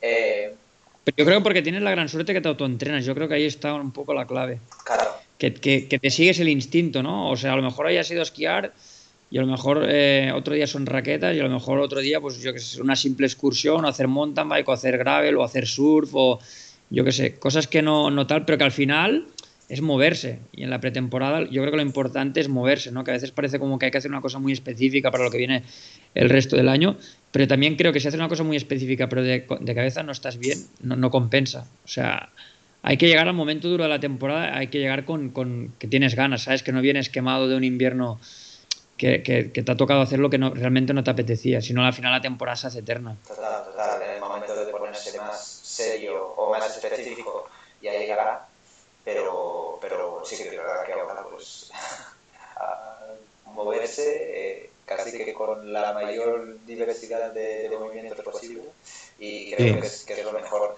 Eh, tú en tu carrera deportiva ahora sí que ya nos has dicho pues, que te apuntas a un bombardeo. Eh, durante tu carrera deportiva también estuviste haciendo otros deportes, eh, deportes de invierno, eh, PTE, entiendo que sí. Sí, Hacía en invierno intentaba hacer bastante esquí de fondo, bastante mountain bike, la carretera entonces no tanto porque hacía frío.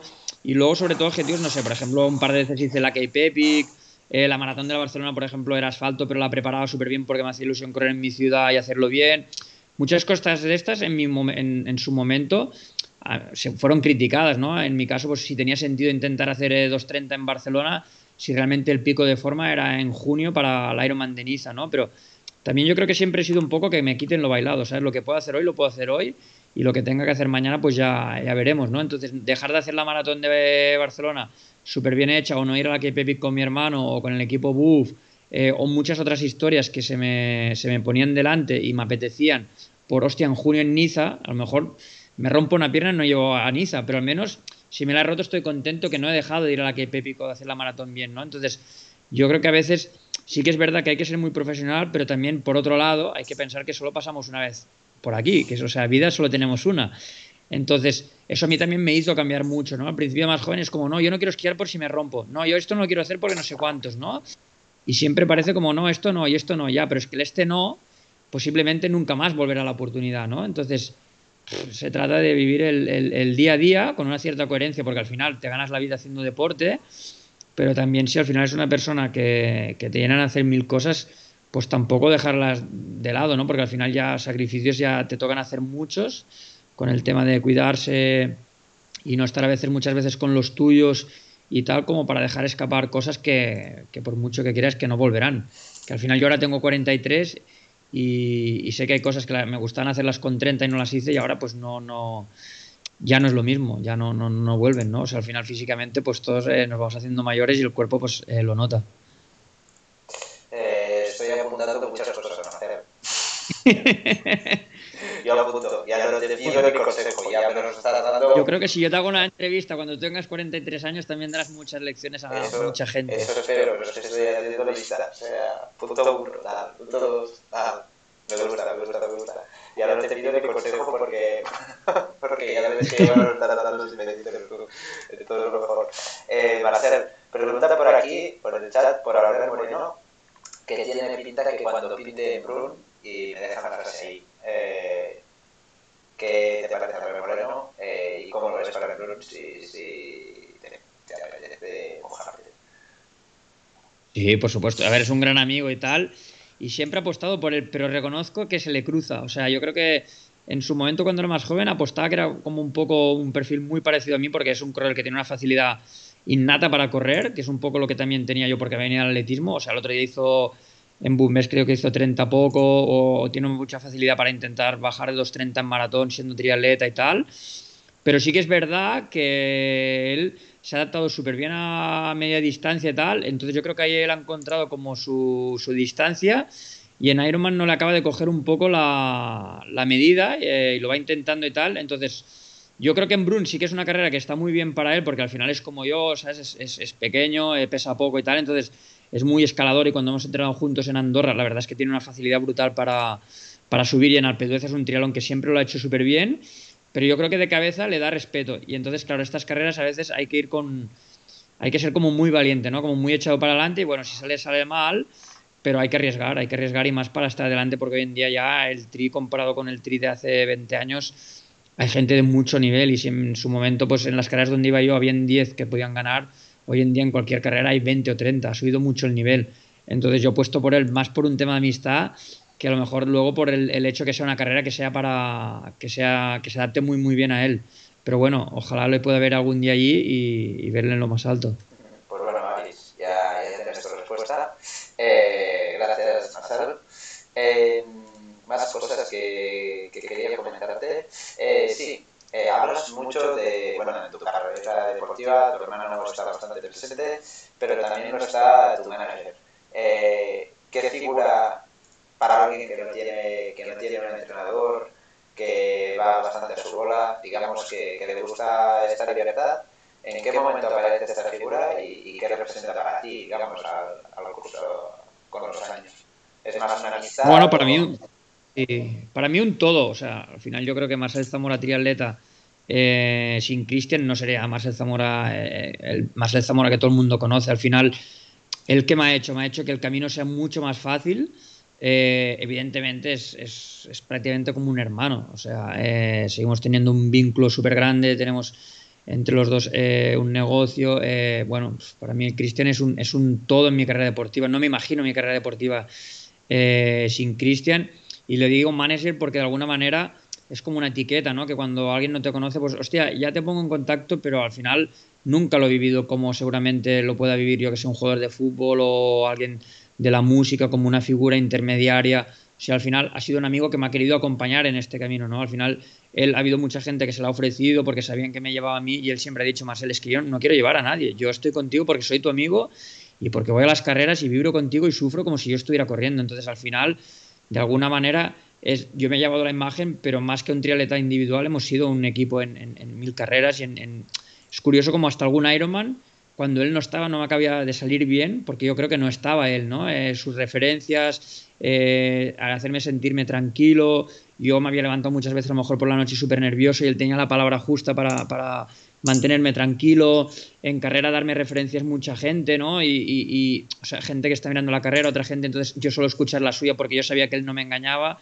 y que me, me decía así, él me había visto muchas carreras, él según mi cara, según mi manera de correr, según cómo iba en bici, él sabía si la carrera, o sea, de alguna manera, el hecho de estar tan en contacto, de conocerme tanto, eh, tenía como a lo mejor este punto de brujo de, hostia, Marcel se lleva la carrera de sobras, o, ¿no? O sea, eh, y luego el viajar como súper tranquilo, eh, no tener que estar pendiente de, reuniones, de, del tema del dinero, ¿no? O sea, ha sido como plena confianza, ¿no? O sea, ya te digo, yo creo que no, no, mi carrera deportiva no hubiera sido la misma ni, pero va, en ningún sentido, ¿no?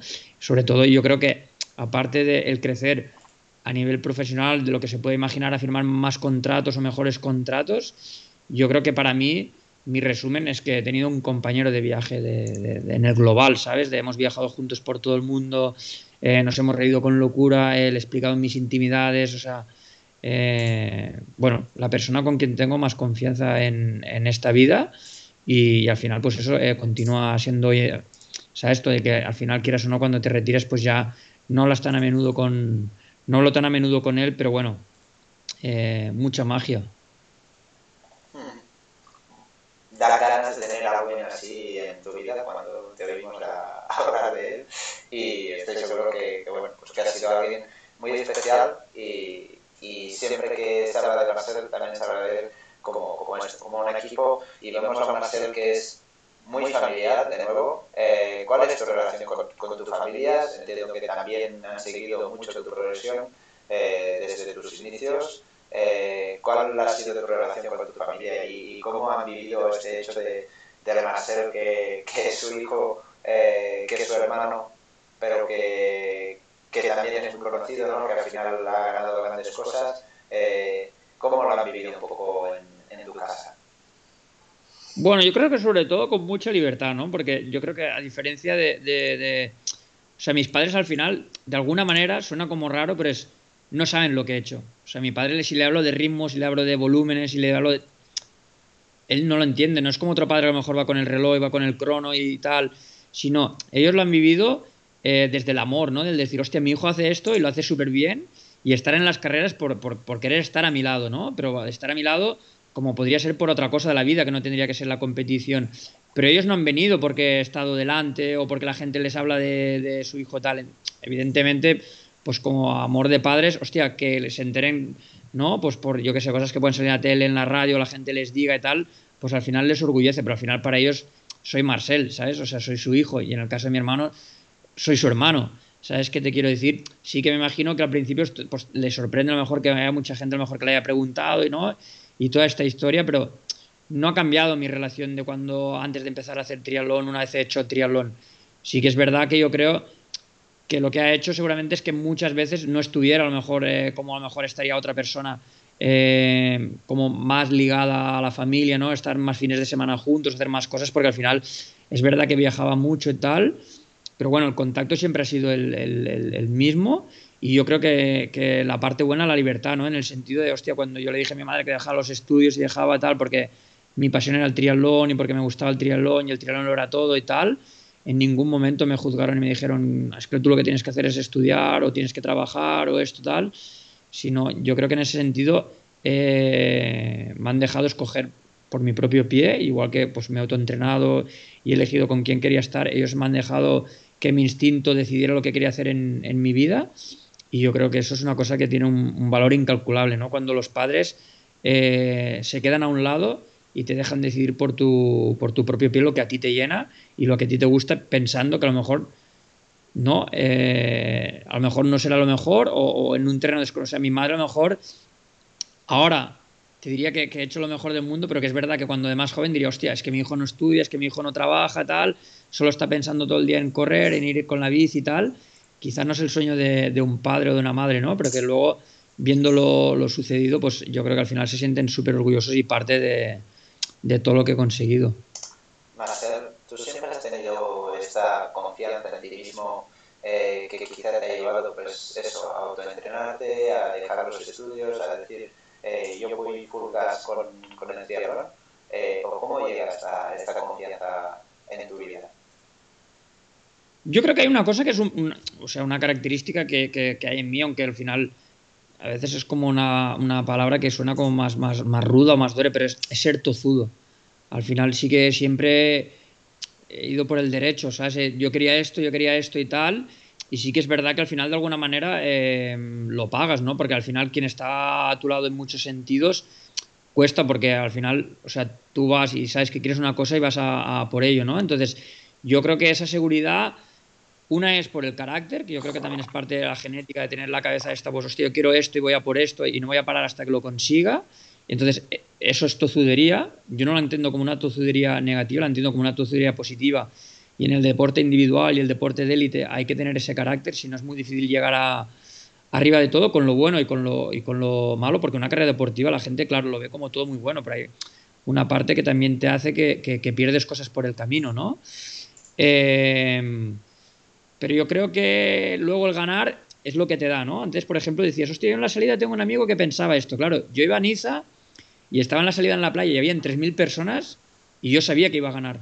Y yo lo decía, no me escondía. Yo los días antes yo decía, yo he venido aquí y sé que voy a ganar porque sé que soy más fuerte que los demás. Claro, eso evidentemente te lo da el ganar, ¿no? Como muchas otras cosas. Ganas una vez tienes una confianza, ganas dos y ya tienes más. Y cuando ganas tres, tienes más, ¿no? Entonces, bueno, yo creo que era esa confianza y el día que no salía, pues, pues le veía como la parte más positiva a todo y es, pues, no ha sido por esto, tal, pues el año que viene vuelvo, ¿no? O sea, en Francia una vez se me descalificó y yo creo que ellos mismos pensaban que no volvería más y, volví y aún gané dos o tres veces más en Embrun, ¿no? O sea que yo creo que era parte como también de mi signatura, ¿no? De, no, esta vez no ha ido, pero yo volveré aquí eh, y voy a dejar huella porque sé que yo estoy hecho para volver a ganar. Se te descalificó por ganar demasiadas veces, sale por aquí el famoso eh, de hecho, este, este amigo que, que, que me dice esto es Adrián Romera, que, que seguro que lo conoces. Sí. Eh, y, y, vaya, él quizá ha llegado a, a su nivel eh, y también es pues, alguien que es una apasionada de deporte, ¿no? que siempre va a salir en bici, pase lo que pase y caiga lo que caiga y a la que caiga una gota de nieve va a estar llamándome oh, que ya se puede esquiar o que no sé qué. Eh, y, y, es esto que creo que se, se refleja un poco en, en, esta gente que, como tú, como yo, como él, y nos acabamos juntando y acaban saliendo cosas, cosas muy guays. Eh, ¿Hay alguna cosa en el mundo del deporte que no hayas hecho aún y que te gustaría hacer? Siempre, mil cosas. y es parte de la lista no escrita y, y, y, larga. Sí, yo creo que sí que también es verdad que, bueno, hay deportes pues que al final pues, por no estar a lo mejor en el sitio donde más se practica o no tener las facilidades o el entorno no lo ha tenido, siempre sí que ha habido cosas, ¿no? Que las veo y digo, hostia, a mí me hubiera gustado hacer esto, ¿no? Y no sé, ahora por ejemplo que a veces intento el surf y tal, hostia, tengo un par de amigos que lo hacen súper bien, hostia, cuando lo veo digo, hostia, ¿cómo molaría eh, surfear bien, ¿no? A veces veo cosas en la gente en la nieve y tal y digo, hostia, ¿cómo me gustaría, ¿no? A veces reportajes que ves en la tele o no sé. Por ejemplo, no soy muy amante del motor, pero a veces, por ejemplo, cuando veo cosas de motocross es como, o el Dakar, hostia, esto me molaría hacerlo, pero bueno, son cosas que al final no, por el entorno tal, o no lo he tenido cerca tal, y me gustaría, ni bueno, no sé, a lo mejor algún día llegan a hacer cosillas de estas y si no, pues bueno, lo veré a la, a la distancia y con la, con la ilusión esta de que son cosas que me, que me flipan verlas. Marcel, llegar a una línea de salida y pensar aquí hay corredores muy buenos, aquí hay atletas muy buenos, pero yo voy a ganar. Eh, o sea, vale, seguir aquí ganando. Eh, yo me siento muy identificado con, con, esta situación, porque también se ha dado esta situación de estar en una carrera buena y decir, mirar a un lado y al otro y pensar, bueno, muy bien, eh, ya puedes correr muy rápido que yo iré más rápido, ¿no? Eh, no creo que sea para nada malo, pero quizá es una actitud que quizá en nuestra sociedad está como un poco mal vista ser eh, valorarte a ti mismo. Eh, yo creo que, que, tú, pues por tu trayectoria y, y todo lo que, lo que has ido contando, el hecho de, de autoentrenarte, eh, de, de, elegir estas carreras que te digan que te digan mejor, pues te han llevado a tener esta confianza en ti que, que quizá eh, en esta vida actual eh, o la gente falta de ella o, o, no está bien visto confiar en ti casi. Ah, ¿Crees que esto es así o crees que la gente confía en sí misma y, que realmente pues esto ayuda a la gente a, conseguir lo que, lo que busca? No, yo creo que hay mucha, mucha, mucha falta de, autoestima. Y luego yo creo que, por ejemplo, ahora en esta misma charla de cosas que dices tú, de cosas que digo yo, algunos la pueden entender como prepotencia, pero yo creo que al final las cosas bien explicadas eh, no es prepotencia. O sea, yo al final yo digo lo que yo sentía. Yo iba allí y no decía que iba a ganar porque soy el, el, más listo. O sea, es una cosa que yo la sentía, que yo sabía que había entrenado y que yo estaba confiado, que luego podía ser que no sucediera, pero yo lo sentía así y al final se cumplía. Entonces, de una cosa que tú piensas que puede ser muy difícil o muy complicada, la consigues, entonces tú das un salto a tu autoestima, ¿no? Si yo, eh, por hablar así como de números redondos, ¿no? Hostia, yo creo que puedo hacer 2.25 en una maratón, ¿no? Es como algo como entre comillas, relativamente a lo mejor puede ser como inalcanzable. Entonces, el día que lo consigues, es como tu autoestima crece, porque al final has conseguido algo que tú no te veías capaz y los demás aún menos, ¿no? Entonces, yo creo que en mi carrera deportiva es como, yo nunca pensaba que a lo mejor podría ganar un Ironman, pero claro, cuando, hostia, de golpe ganas uno, es como, hostia, lo puedo hacer, lo he hecho una vez, a lo mejor lo puedo hacer dos, y cuando más, es como, ya tienes una autoestima de la hostia, ¿no? Entonces, yo, eso ya a grados de a lo mejor, pues Messi, que sabe que era y que es a lo mejor el mejor jugador de todos los tiempos, hace que sin mirar la portería chute con esa confianza y acabe metiendo gol, cosa que otro eh, jugador le tiembla a la hora de chutar a, la portería, ¿no? Eh, yo creo que es un tema de... y que hoy día a la gente le falta porque también eh, yo creo que es muy fácil criticar a los demás, ¿no? Y parece que a veces es como el deporte nacional, entonces criticar o decir estas cosas tal, a la gente le hace como bajar la, autoestima, pero la autoestima eh, hay que lucharla y hay que, hay que construirla uno mismo, no porque los demás te digan, hostia, qué bien que lo haces, qué bueno que... O sea, tienes que ver tú que lo haces bien y que luego sea aceptado o sea eh, recordado por los demás o alabado, pues está bien, pero si no te lo crees tú mismo, difícilmente lo conseguirás. Si tú vas a la salida de Cegama y crees que puedes ganar, lo primero es que tú te lo creas, aunque los demás te digan estás súper fuerte, hay el típico corredor que la presión le puede, porque él no se lo cree. Si él se lo cree, la presión externa es secundaria. Una vez en el pistoletazo todos estamos nerviosos, porque si no estás nervioso es como que no te juegas lo suficiente, ¿no? Yo siempre decía, si hay una cosa que quiero eh, no volver a tener que repetir cuando me retire, es los nervios antes de las carreras, porque no era yo.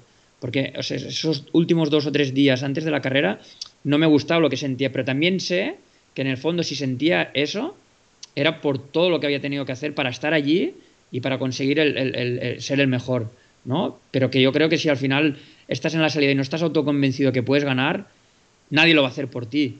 Aunque los demás crean que vas a ganar, luego si no ganas, bueno, es que nos pensamos, ya, ya, pero tienes que estar convencido tú. Y, eso es parte de la autoestima y entonces eso te la te la da te da el tiempo y evidentemente eh, el tener un entorno que te valora y que te hace ver las cosas eh, de una manera más fácil siempre ayuda, ¿no? voy, yo voy apuntando, voy apuntando porque es que esto tiene mucho sentido, es una masterclass en directo, eh, la gente que está aquí escuchando, tenéis mucha suerte de poder estar aquí disfrutando de, de Marcel un rato. Eh, hablas de esta confianza, eh, estoy totalmente de acuerdo contigo, y hablas de la noción del tiempo. Eh, yo veo una sociedad ahora mismo donde se vive de la hora y, y la hora es que ya es casi demasiado tarde, ¿no? Eh, todo lo queremos al instante, todo lo queremos perfecto ah, y, y la gente casi que no construye, ¿no? Al final ellos quizá quieren ganar, pero, pero pagar todo el precio les parece quizá demasiado. Eh, al final yo creo que para llegar a donde tú has llegado, a esta sensación de, de confianza, de, de, sin ser prepotente, eh, de saber que, tú eres capaz de, eh, se llega también no solo por los resultados, sino por esta noción de, preparación, de, de, sentirte realmente preparado ¿no? también. Sí, o sea, yo creo que es, una suma de, experiencias, ¿no? De hablar con la gente, de comunicarte, eh, del cariño que recibes eh, y sobre todo, yo creo de hacer lo que más te gusta. O sea, es que cuando cualquier cosa, desde escribir libros o hacer películas, eh, o el que es paleta y construye una casa, el que es jardinero y cuida su jardín, o le encanta cuidar los jardines de los demás yo creo que es, bueno, las experiencias son las que, las que suman, ¿no? Al final cuando se habla de una, de una persona con, con veteranía, ¿no? En el, en el deporte o, la madurez o al final en todo, en las relaciones humanas, con la familia, con los amigos, con las parejas, ¿no? Al final yo creo que lo que te hace diferente y tal, pues es la suma de todas esas cosas, ¿no? Y te hacen estar como más tranquilo, aprender de lo que has hecho mal para que no vuelva a suceder y lo que has hecho bien, pues eso, ¿no? Te, un poco volviendo a lo de antes, pues te hace como tener esa autoestima de, hostia, este es el camino que a mí me llena, ¿no? Esto a mí me gusta, pues a final de temporada viajar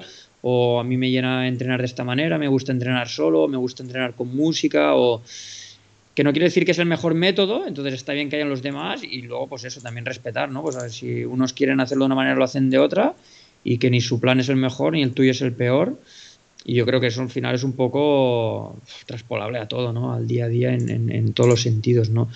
Y en cuanto al, tiempo, yo creo que sí, que es que ha cambiado mucho, ¿no? Yo creo que el mundo va en una dirección que realmente da un poco de miedo, pero bueno, es la vida real, ¿no? Ahora estamos hablando y mañana eh, el día va a continuar y va a ir cada día más veloz, ¿no? Pero bueno, es lo que hay. Yo creo que al final, yo por ejemplo, en el sentido de la comunicación, las redes y todo esto, al principio era como un poco reacio, a tema influencers y tal, pero bueno, o sea, es que se han caminado para aquí y seguramente dentro de cinco años estaremos hablando de otras palabras que hoy no las sabemos y que será pues una manera de etiquetar a la gente o habrá otro tipo de comunicarse. Ahora nos comunicamos, por ejemplo, aquí en pantalla y yo qué sé, a lo mejor si te entrevisto cuando tú tengas mi edad, eh, a saber cómo, cómo será esa, esa, comunicación. O sea, no nos queda otra que, que adaptarnos. Y yo creo que también es una de las cosas que hemos dicho muy al principio, que los atletas de mi época, de mi generación, como en Eco y tal, funcionábamos de una manera y hoy en día se funciona de otra. Y no te queda otra que, que adaptarte y, y ser rápido, porque, porque todo, funciona, todo funciona rápido y adaptarse eh, lo más rápido posible a lo que es la, la, actualidad si es que realmente quieres estar en ese mundo. ¿no? A lo mejor eh, vosotros si quisierais a lo mejor correr como Kiku, pues ya es diferente. O sea, el trail de hoy es un trail, ¿no? Y el de él era, era otro, no es comparable, ¿no?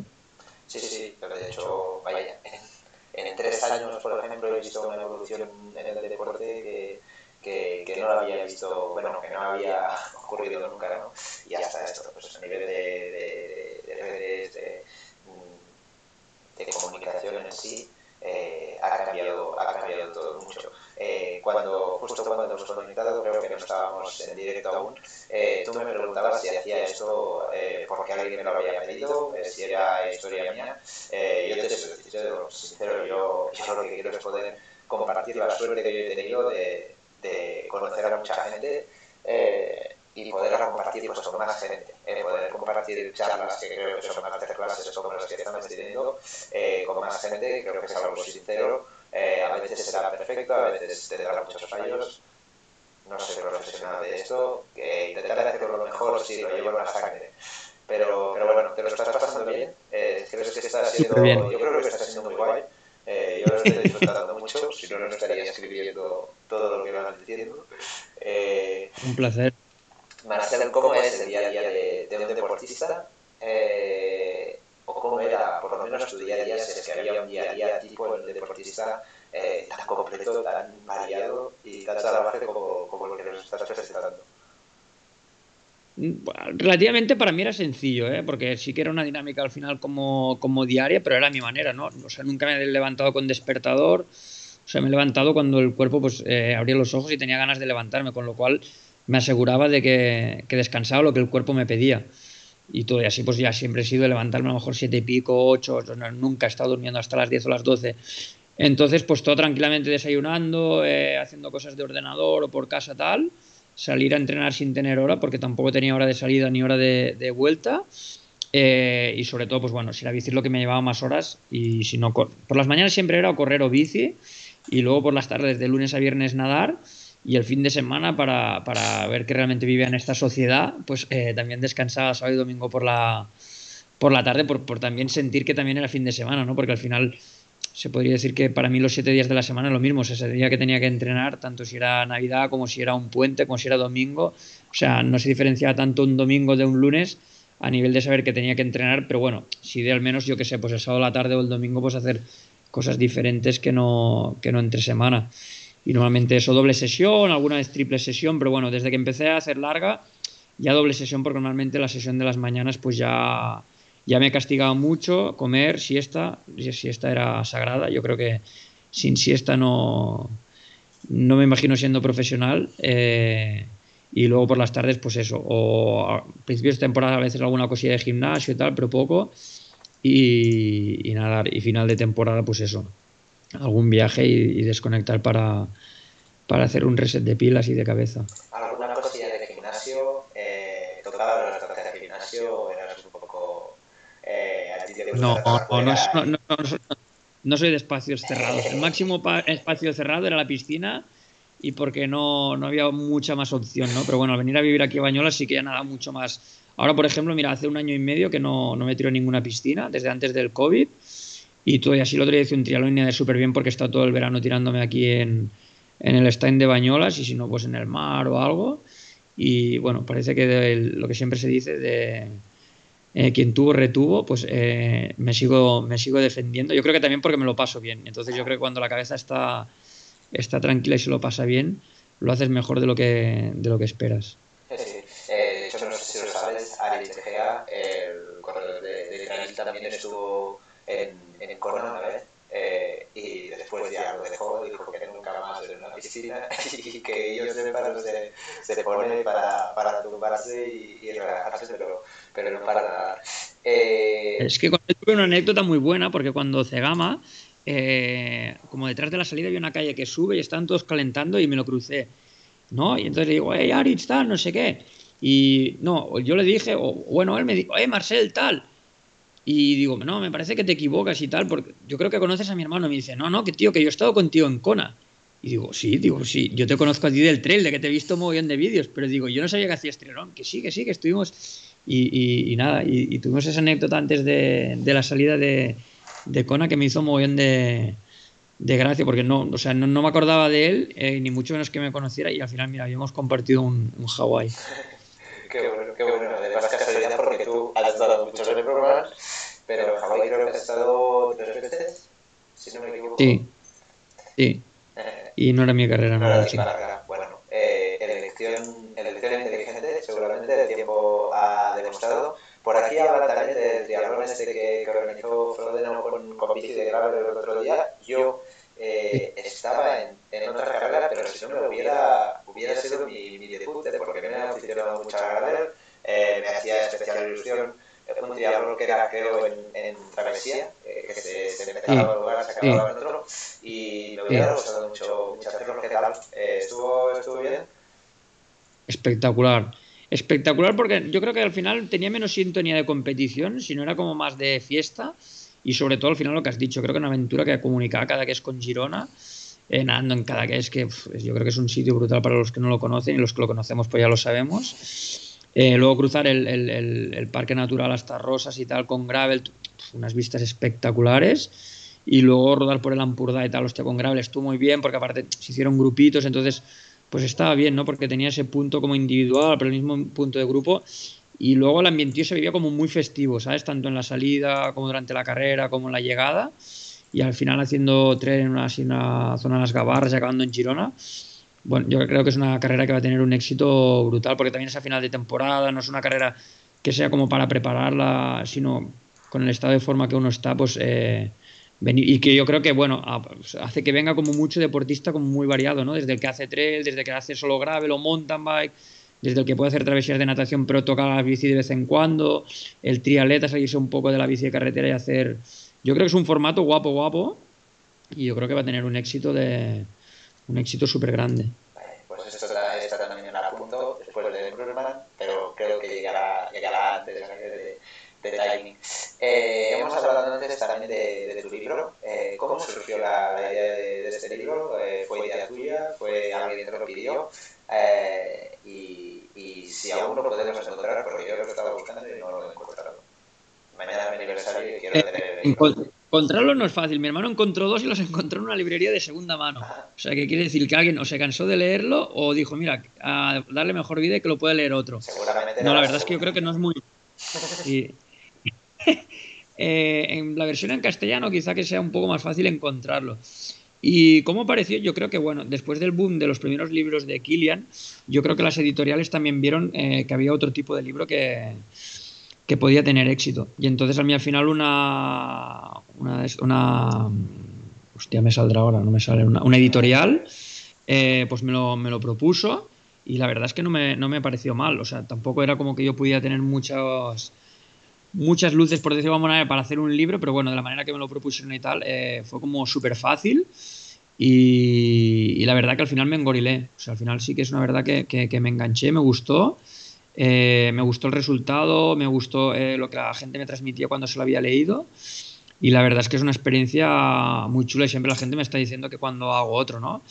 Y por una parte me gustaría, pero bueno, por otra yo creo que es una etapa que expliqué y tal y que a veces, bueno, eh, podría ser otra el, el, post eh, ser profesional, pero bueno, no sé si algún día lo, lo, haré y eso, una editorial pues que tenía muchas ganas y tal y que ya ellos mismos también pues hostia, que veían eso, ¿no? Que Kilian pues había abierto un poco la brecha a este tipo de, de lectura que a la gente le gusta mucho y bueno, yo creo que poco a poco han ido saliendo cada vez muchos más libros de este estilo y la verdad es que yo no suelo leer mucho y por ejemplo de este estilo de libros sí porque al final, pues bueno, ¿no? Tienes como un prototipo de alguien que ves en, fotos, en vídeos, en redes y tal, y entonces un libro es, yo creo que es como levantar unas capas más profundas y llegas realmente más a, conocer a, esa persona si realmente eh, él se ha, metido dentro de la, de la, historia, ¿no? Porque al final yo creo que hay algunos más superficiales porque, bueno, hay que abrirse. Si haces un libro es para abrirse, si no es mejor no hacerlo. Sí, sí, sí, totalmente, totalmente de acuerdo. Eh, yo, como te no lo encontré. Por aquí está Aris, que, que ha ido poniendo preguntas todo, todo el rato y le mandamos un fuerte abrazo que, que él dice que si lo tiene ya me lo tendrá que, que dejar. Eh, seguiré buscándolo, a ver si es nuevo o en alguna biblioteca de, de, encuentro. Eh, ha habido, seguramente hablas de esto en, en tu libro, uh, pero ¿ha habido algún momento en tu carrera realmente difícil donde te has planteado el seguir en el triatlón eh, o si esto iba a alargarse mucho más a nivel de exigencia que estabas haciendo? Entiendo que el deporte siempre ha sido y tienes claro que siempre formará parte de, de tu vida o de tu día a día, esta vida un poco más activa, pero, pero de decir... Uf, ya se me está, está haciendo largo, alguna lesión más importante que, que otra. A nivel de cabeza los últimos años, ¿no? Por diferentes cosas, quizá por llevar muchos años haciendo lo mismo, viendo de estar dejando de hacer cosas eh, que me gustan y sabía que no las podía hacer.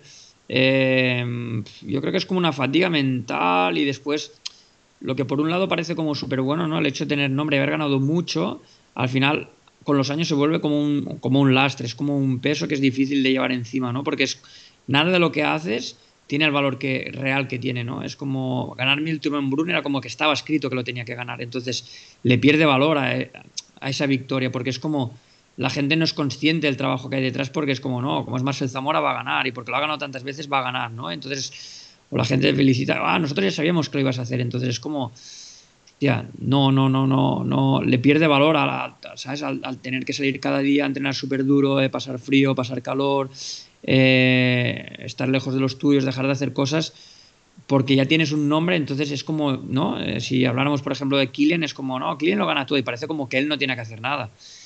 Y a la sombra hay mucho trabajo siempre, ¿sabes? Y hay muchos momentos en que no te apetecería correr, o en mi caso no te apetecería pues, ir a la piscina, y tienes que ir. Yo creo que eso fue uno de los motivos de, que ya me desgastó como a lo mejor los últimos cuatro o cinco años, ¿no? Entonces, cuando sí que ya ves como que por encima de la cabeza vuela el... A veces ya te ves como retirándote y tal, cuesta seguir, ¿no? Lo que pasa que a lo mejor yo creo que te ayuda pues el tener contratos, ¿no? Entonces decir, hostia, de joven piqué mucho pico y pala, ¿no? De hacer todo esto eh, sin ganarme nada económicamente, entonces tengo contratos vigentes y buenos, hostia, es como, hostia, Marcel, aprovecha que aún te quedan un par de años más, ¿no? Y, seguir, lo que pasa que, bueno, seguir con menos carreras, no todas las carreras afrontarlas con ilusión, sino un mega objetivo como en Brunsí, pero a lo mejor otras carreras secundarias, pues como ir y decir, hostia, es que ya no soy el killer que antes, ¿no? Vengo aquí y vengo, pero no, no, no, no, no tengo con las mismas ganas de ganar. Ves un chaval que viene de 20 o 25 años y que le hace una ilusión tremenda ganarte y tú a lo mejor con hacer tercero te conformas, ¿no? Y dices, hostia, esta ya no es mi identidad, ¿no? Entonces yo creo que esas cosas. Y las lesiones yo, mira, tuve suerte, la verdad que prácticamente no tuve nada, solo me tuve que operar de un jaulón en, en, el en el en el este en el Aquiles, en la parte del talón, pero que la verdad que no me mantuvo no me mantuvo apartado, pero sí que me molestaba antes de operarme. Y lo único que quería en aquel momento era volver a correr como una persona normal. Ya no era plantearme si de volver a ganar, si volver a hacer Ironman, sino el poder eh, correr, disfrutar simplemente de correr, ¿no? Era lo que me molestaba más de la, más de la lesión que no el no volver a ganar nada.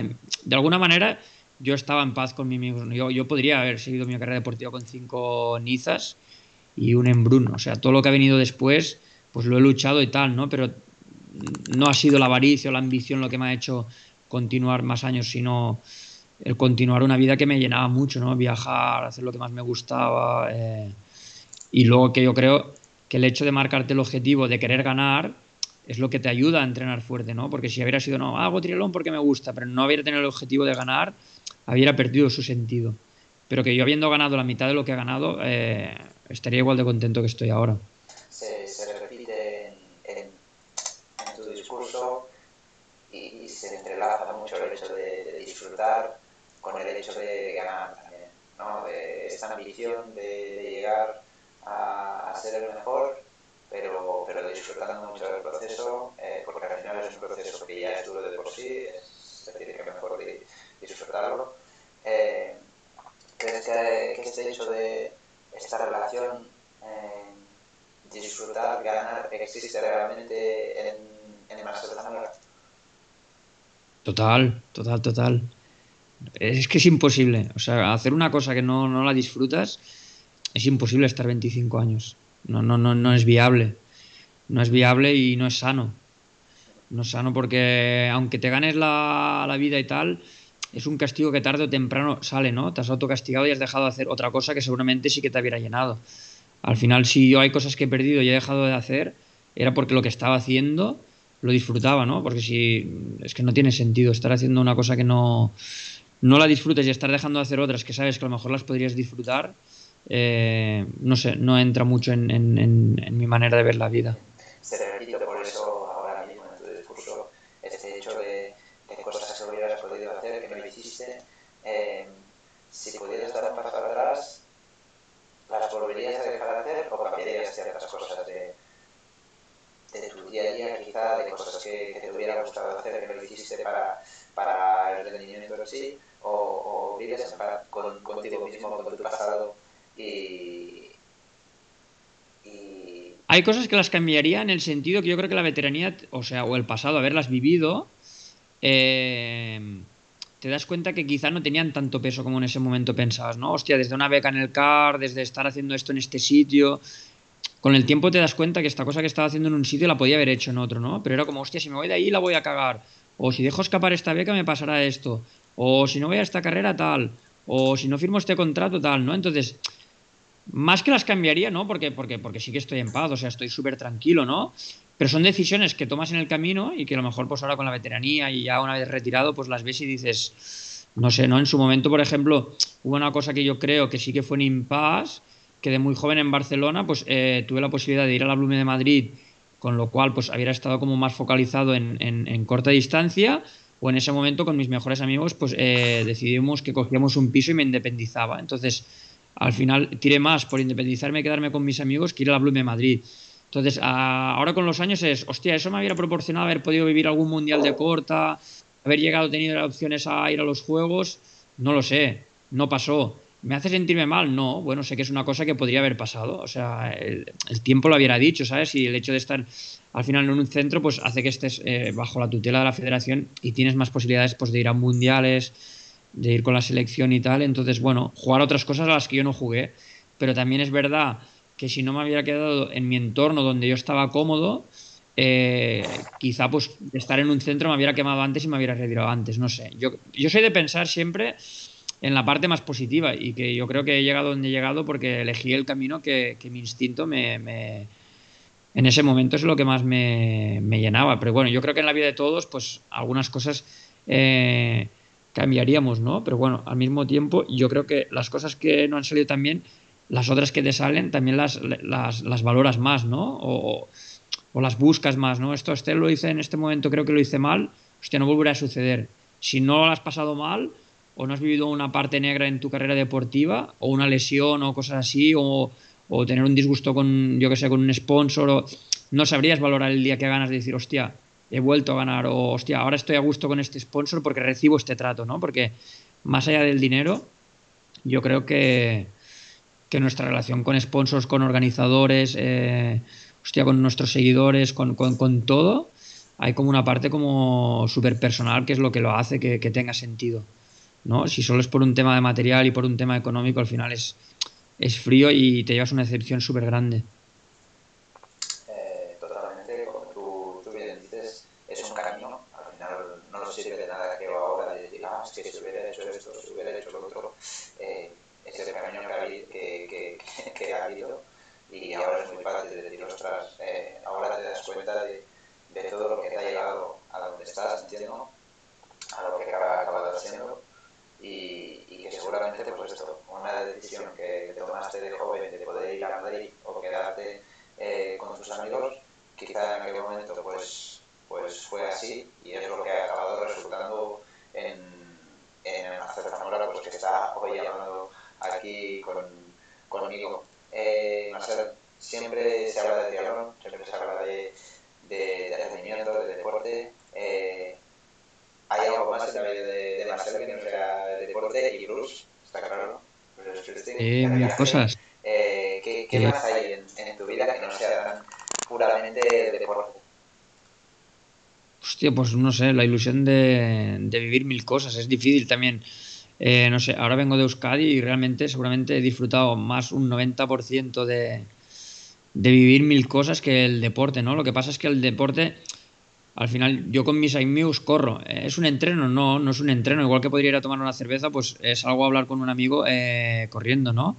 Como antes te decía, la gran diferencia es que antes entrenaba solo y ahora practico deporte con amigos. Entonces, mucha gente me pregunta, ¿qué? ¿Sigues entrenando? Entonces, bueno, la palabra entrenar quizá es eh, concebirla con hacer una cosa para un objetivo final. Y al final yo hago deporte por pasármelo bien y porque me gusta mantenerme, eh, porque me llena, eh, porque es algo que me gusta y me hace disfrutar igual que cuando me siento en la mesa y como un plato que me gusta, ¿no? Lo disfruto como por obligación, no, como porque me gusta. Eh, o si miro una película nada me obliga, o sea, intento mirar un programa o una serie o una película que me gusta, entonces hago deporte porque me gusta, porque lo disfruto y porque lo, comparto. Entonces, no, yo creo que, el Marcel actual vive como más el momento, el, por lo que se tercia, ¿no? Ahora cuando termine contigo, pues a lo mejor me voy a ver unos amigos y tal, eh, y me tomo algo con ellos y, mañana pues a lo mejor en vez de eso será otra cosa. No, no tengo como un patrón de que ahora algo como muy en, en concreto, sino bueno, yo creo que disfrutar de del día a día con lo, con lo que venga, ¿no? Con, con, la gente cercana o yo qué sé, pues haciendo cosas en casa que me, que me llenen o fuera.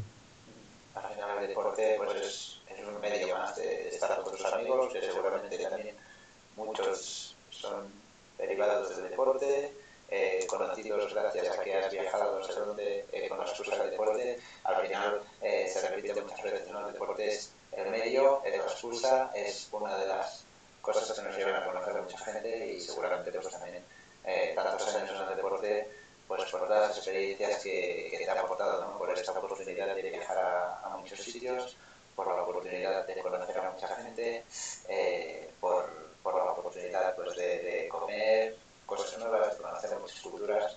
Eh, esto ha sido, creo, eh, por lo que vamos viendo, una de tus grandes motivaciones, además de ganar carreras en, en sí, ¿no? Sí, sí. sí, sí, pues, es así. Pues no sé, Marcel, yo creo que te dejo ya ir con tus colegas a tomar algo.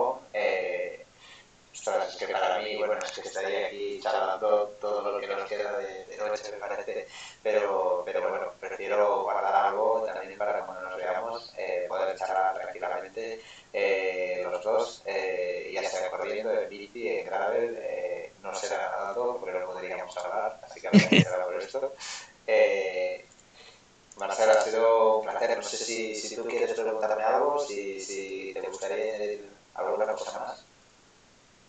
No, a mí sobre todo, o sea, darte las gracias es, eh, yo creo que seguramente durante 25 años eh, hubiera pagado porque alguien me hubiera hecho una, no lo diría ni una entrevista, eh, sino una, una, charla así de cercana, diferente, porque yo creo que al final eh, no suele suceder. Entonces yo creo que sí que la gran diferencia es de deportista a deportista y luego dentro que es deportista a deportista a misma filosofía de, de vida, ¿no? O sea, al final nos distancia una, una pantalla, pero yo me he sentido súper a gusto y tal, y entonces yo creo que al final también ha hecho que, que haya explicado y hablado mil cosas que seguramente no, no las hubiera explicado nunca.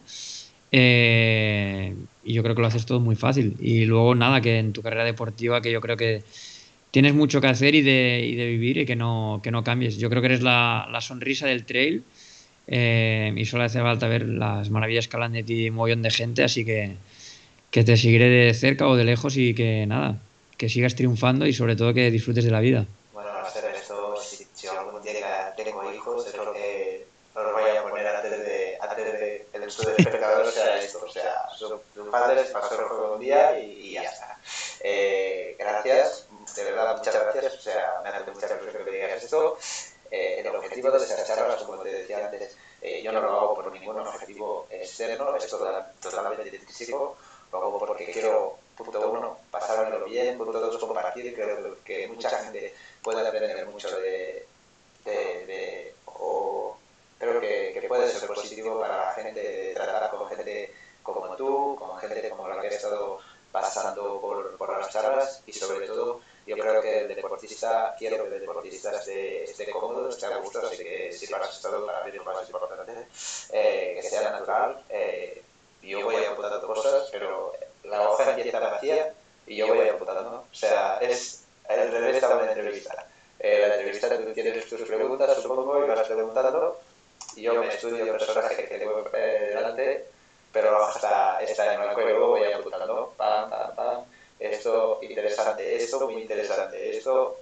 Y, y me siento muy afortunado de, de poder hacer esto, eh, de, que, de que mi vida me haya permitido eh, llegar aquí y poder estar charlando con gente como ti y, y, con mucha más gente que seguro que será muy interesante. Marcelo, una última cosa, antes de que creáis, alguien que te gustaría que tuviésemos una charla así y que quizá hasta tú podrías aprender de cosas que, que quizá no conocías de él o de ella. Eh, hostia, no estoy muy, muy, muy al día de... de, de... No tiene que ser, no tiene que ser una persona de, de esos jóvenes eh, que estén subiendo. Eh, no sé, mira, para que a mí también me surgieron ideas de, de, con quién hablar y está claro que si siempre, eh, si viene un poco el amigo de eh, o un poco recomendado de, uh, siempre es más fácil. Hombre, yo te diría que alguien que tiene muchas cosas que contar, eh, súper interesante en el deporte y un punto que yo creo que, que la gente no conoce y hay, yo creo que tiene un valor inhumano es mi hermano. Pues. O sea, puede ser súper enriquecedor porque sabe comunicar, porque yo creo que tiene muchas facetas que la, la, gente desconoce y yo creo que a la gente le puede interesar mucho el, el otro tipo de, alguien que es deportista y al mismo tiempo, o sea, se sacrifica por los deportistas. Entonces lo veo como, como súper interesante.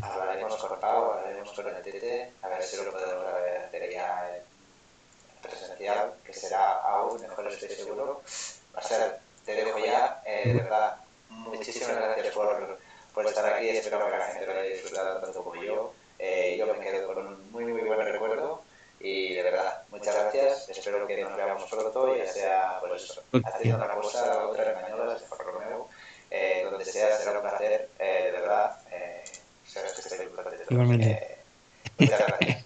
Muchas gracias. Te daría un abrazo, pero no hay la posibilidad. Pero bueno, cuídate mucho, sí, Jan. A, a distancia.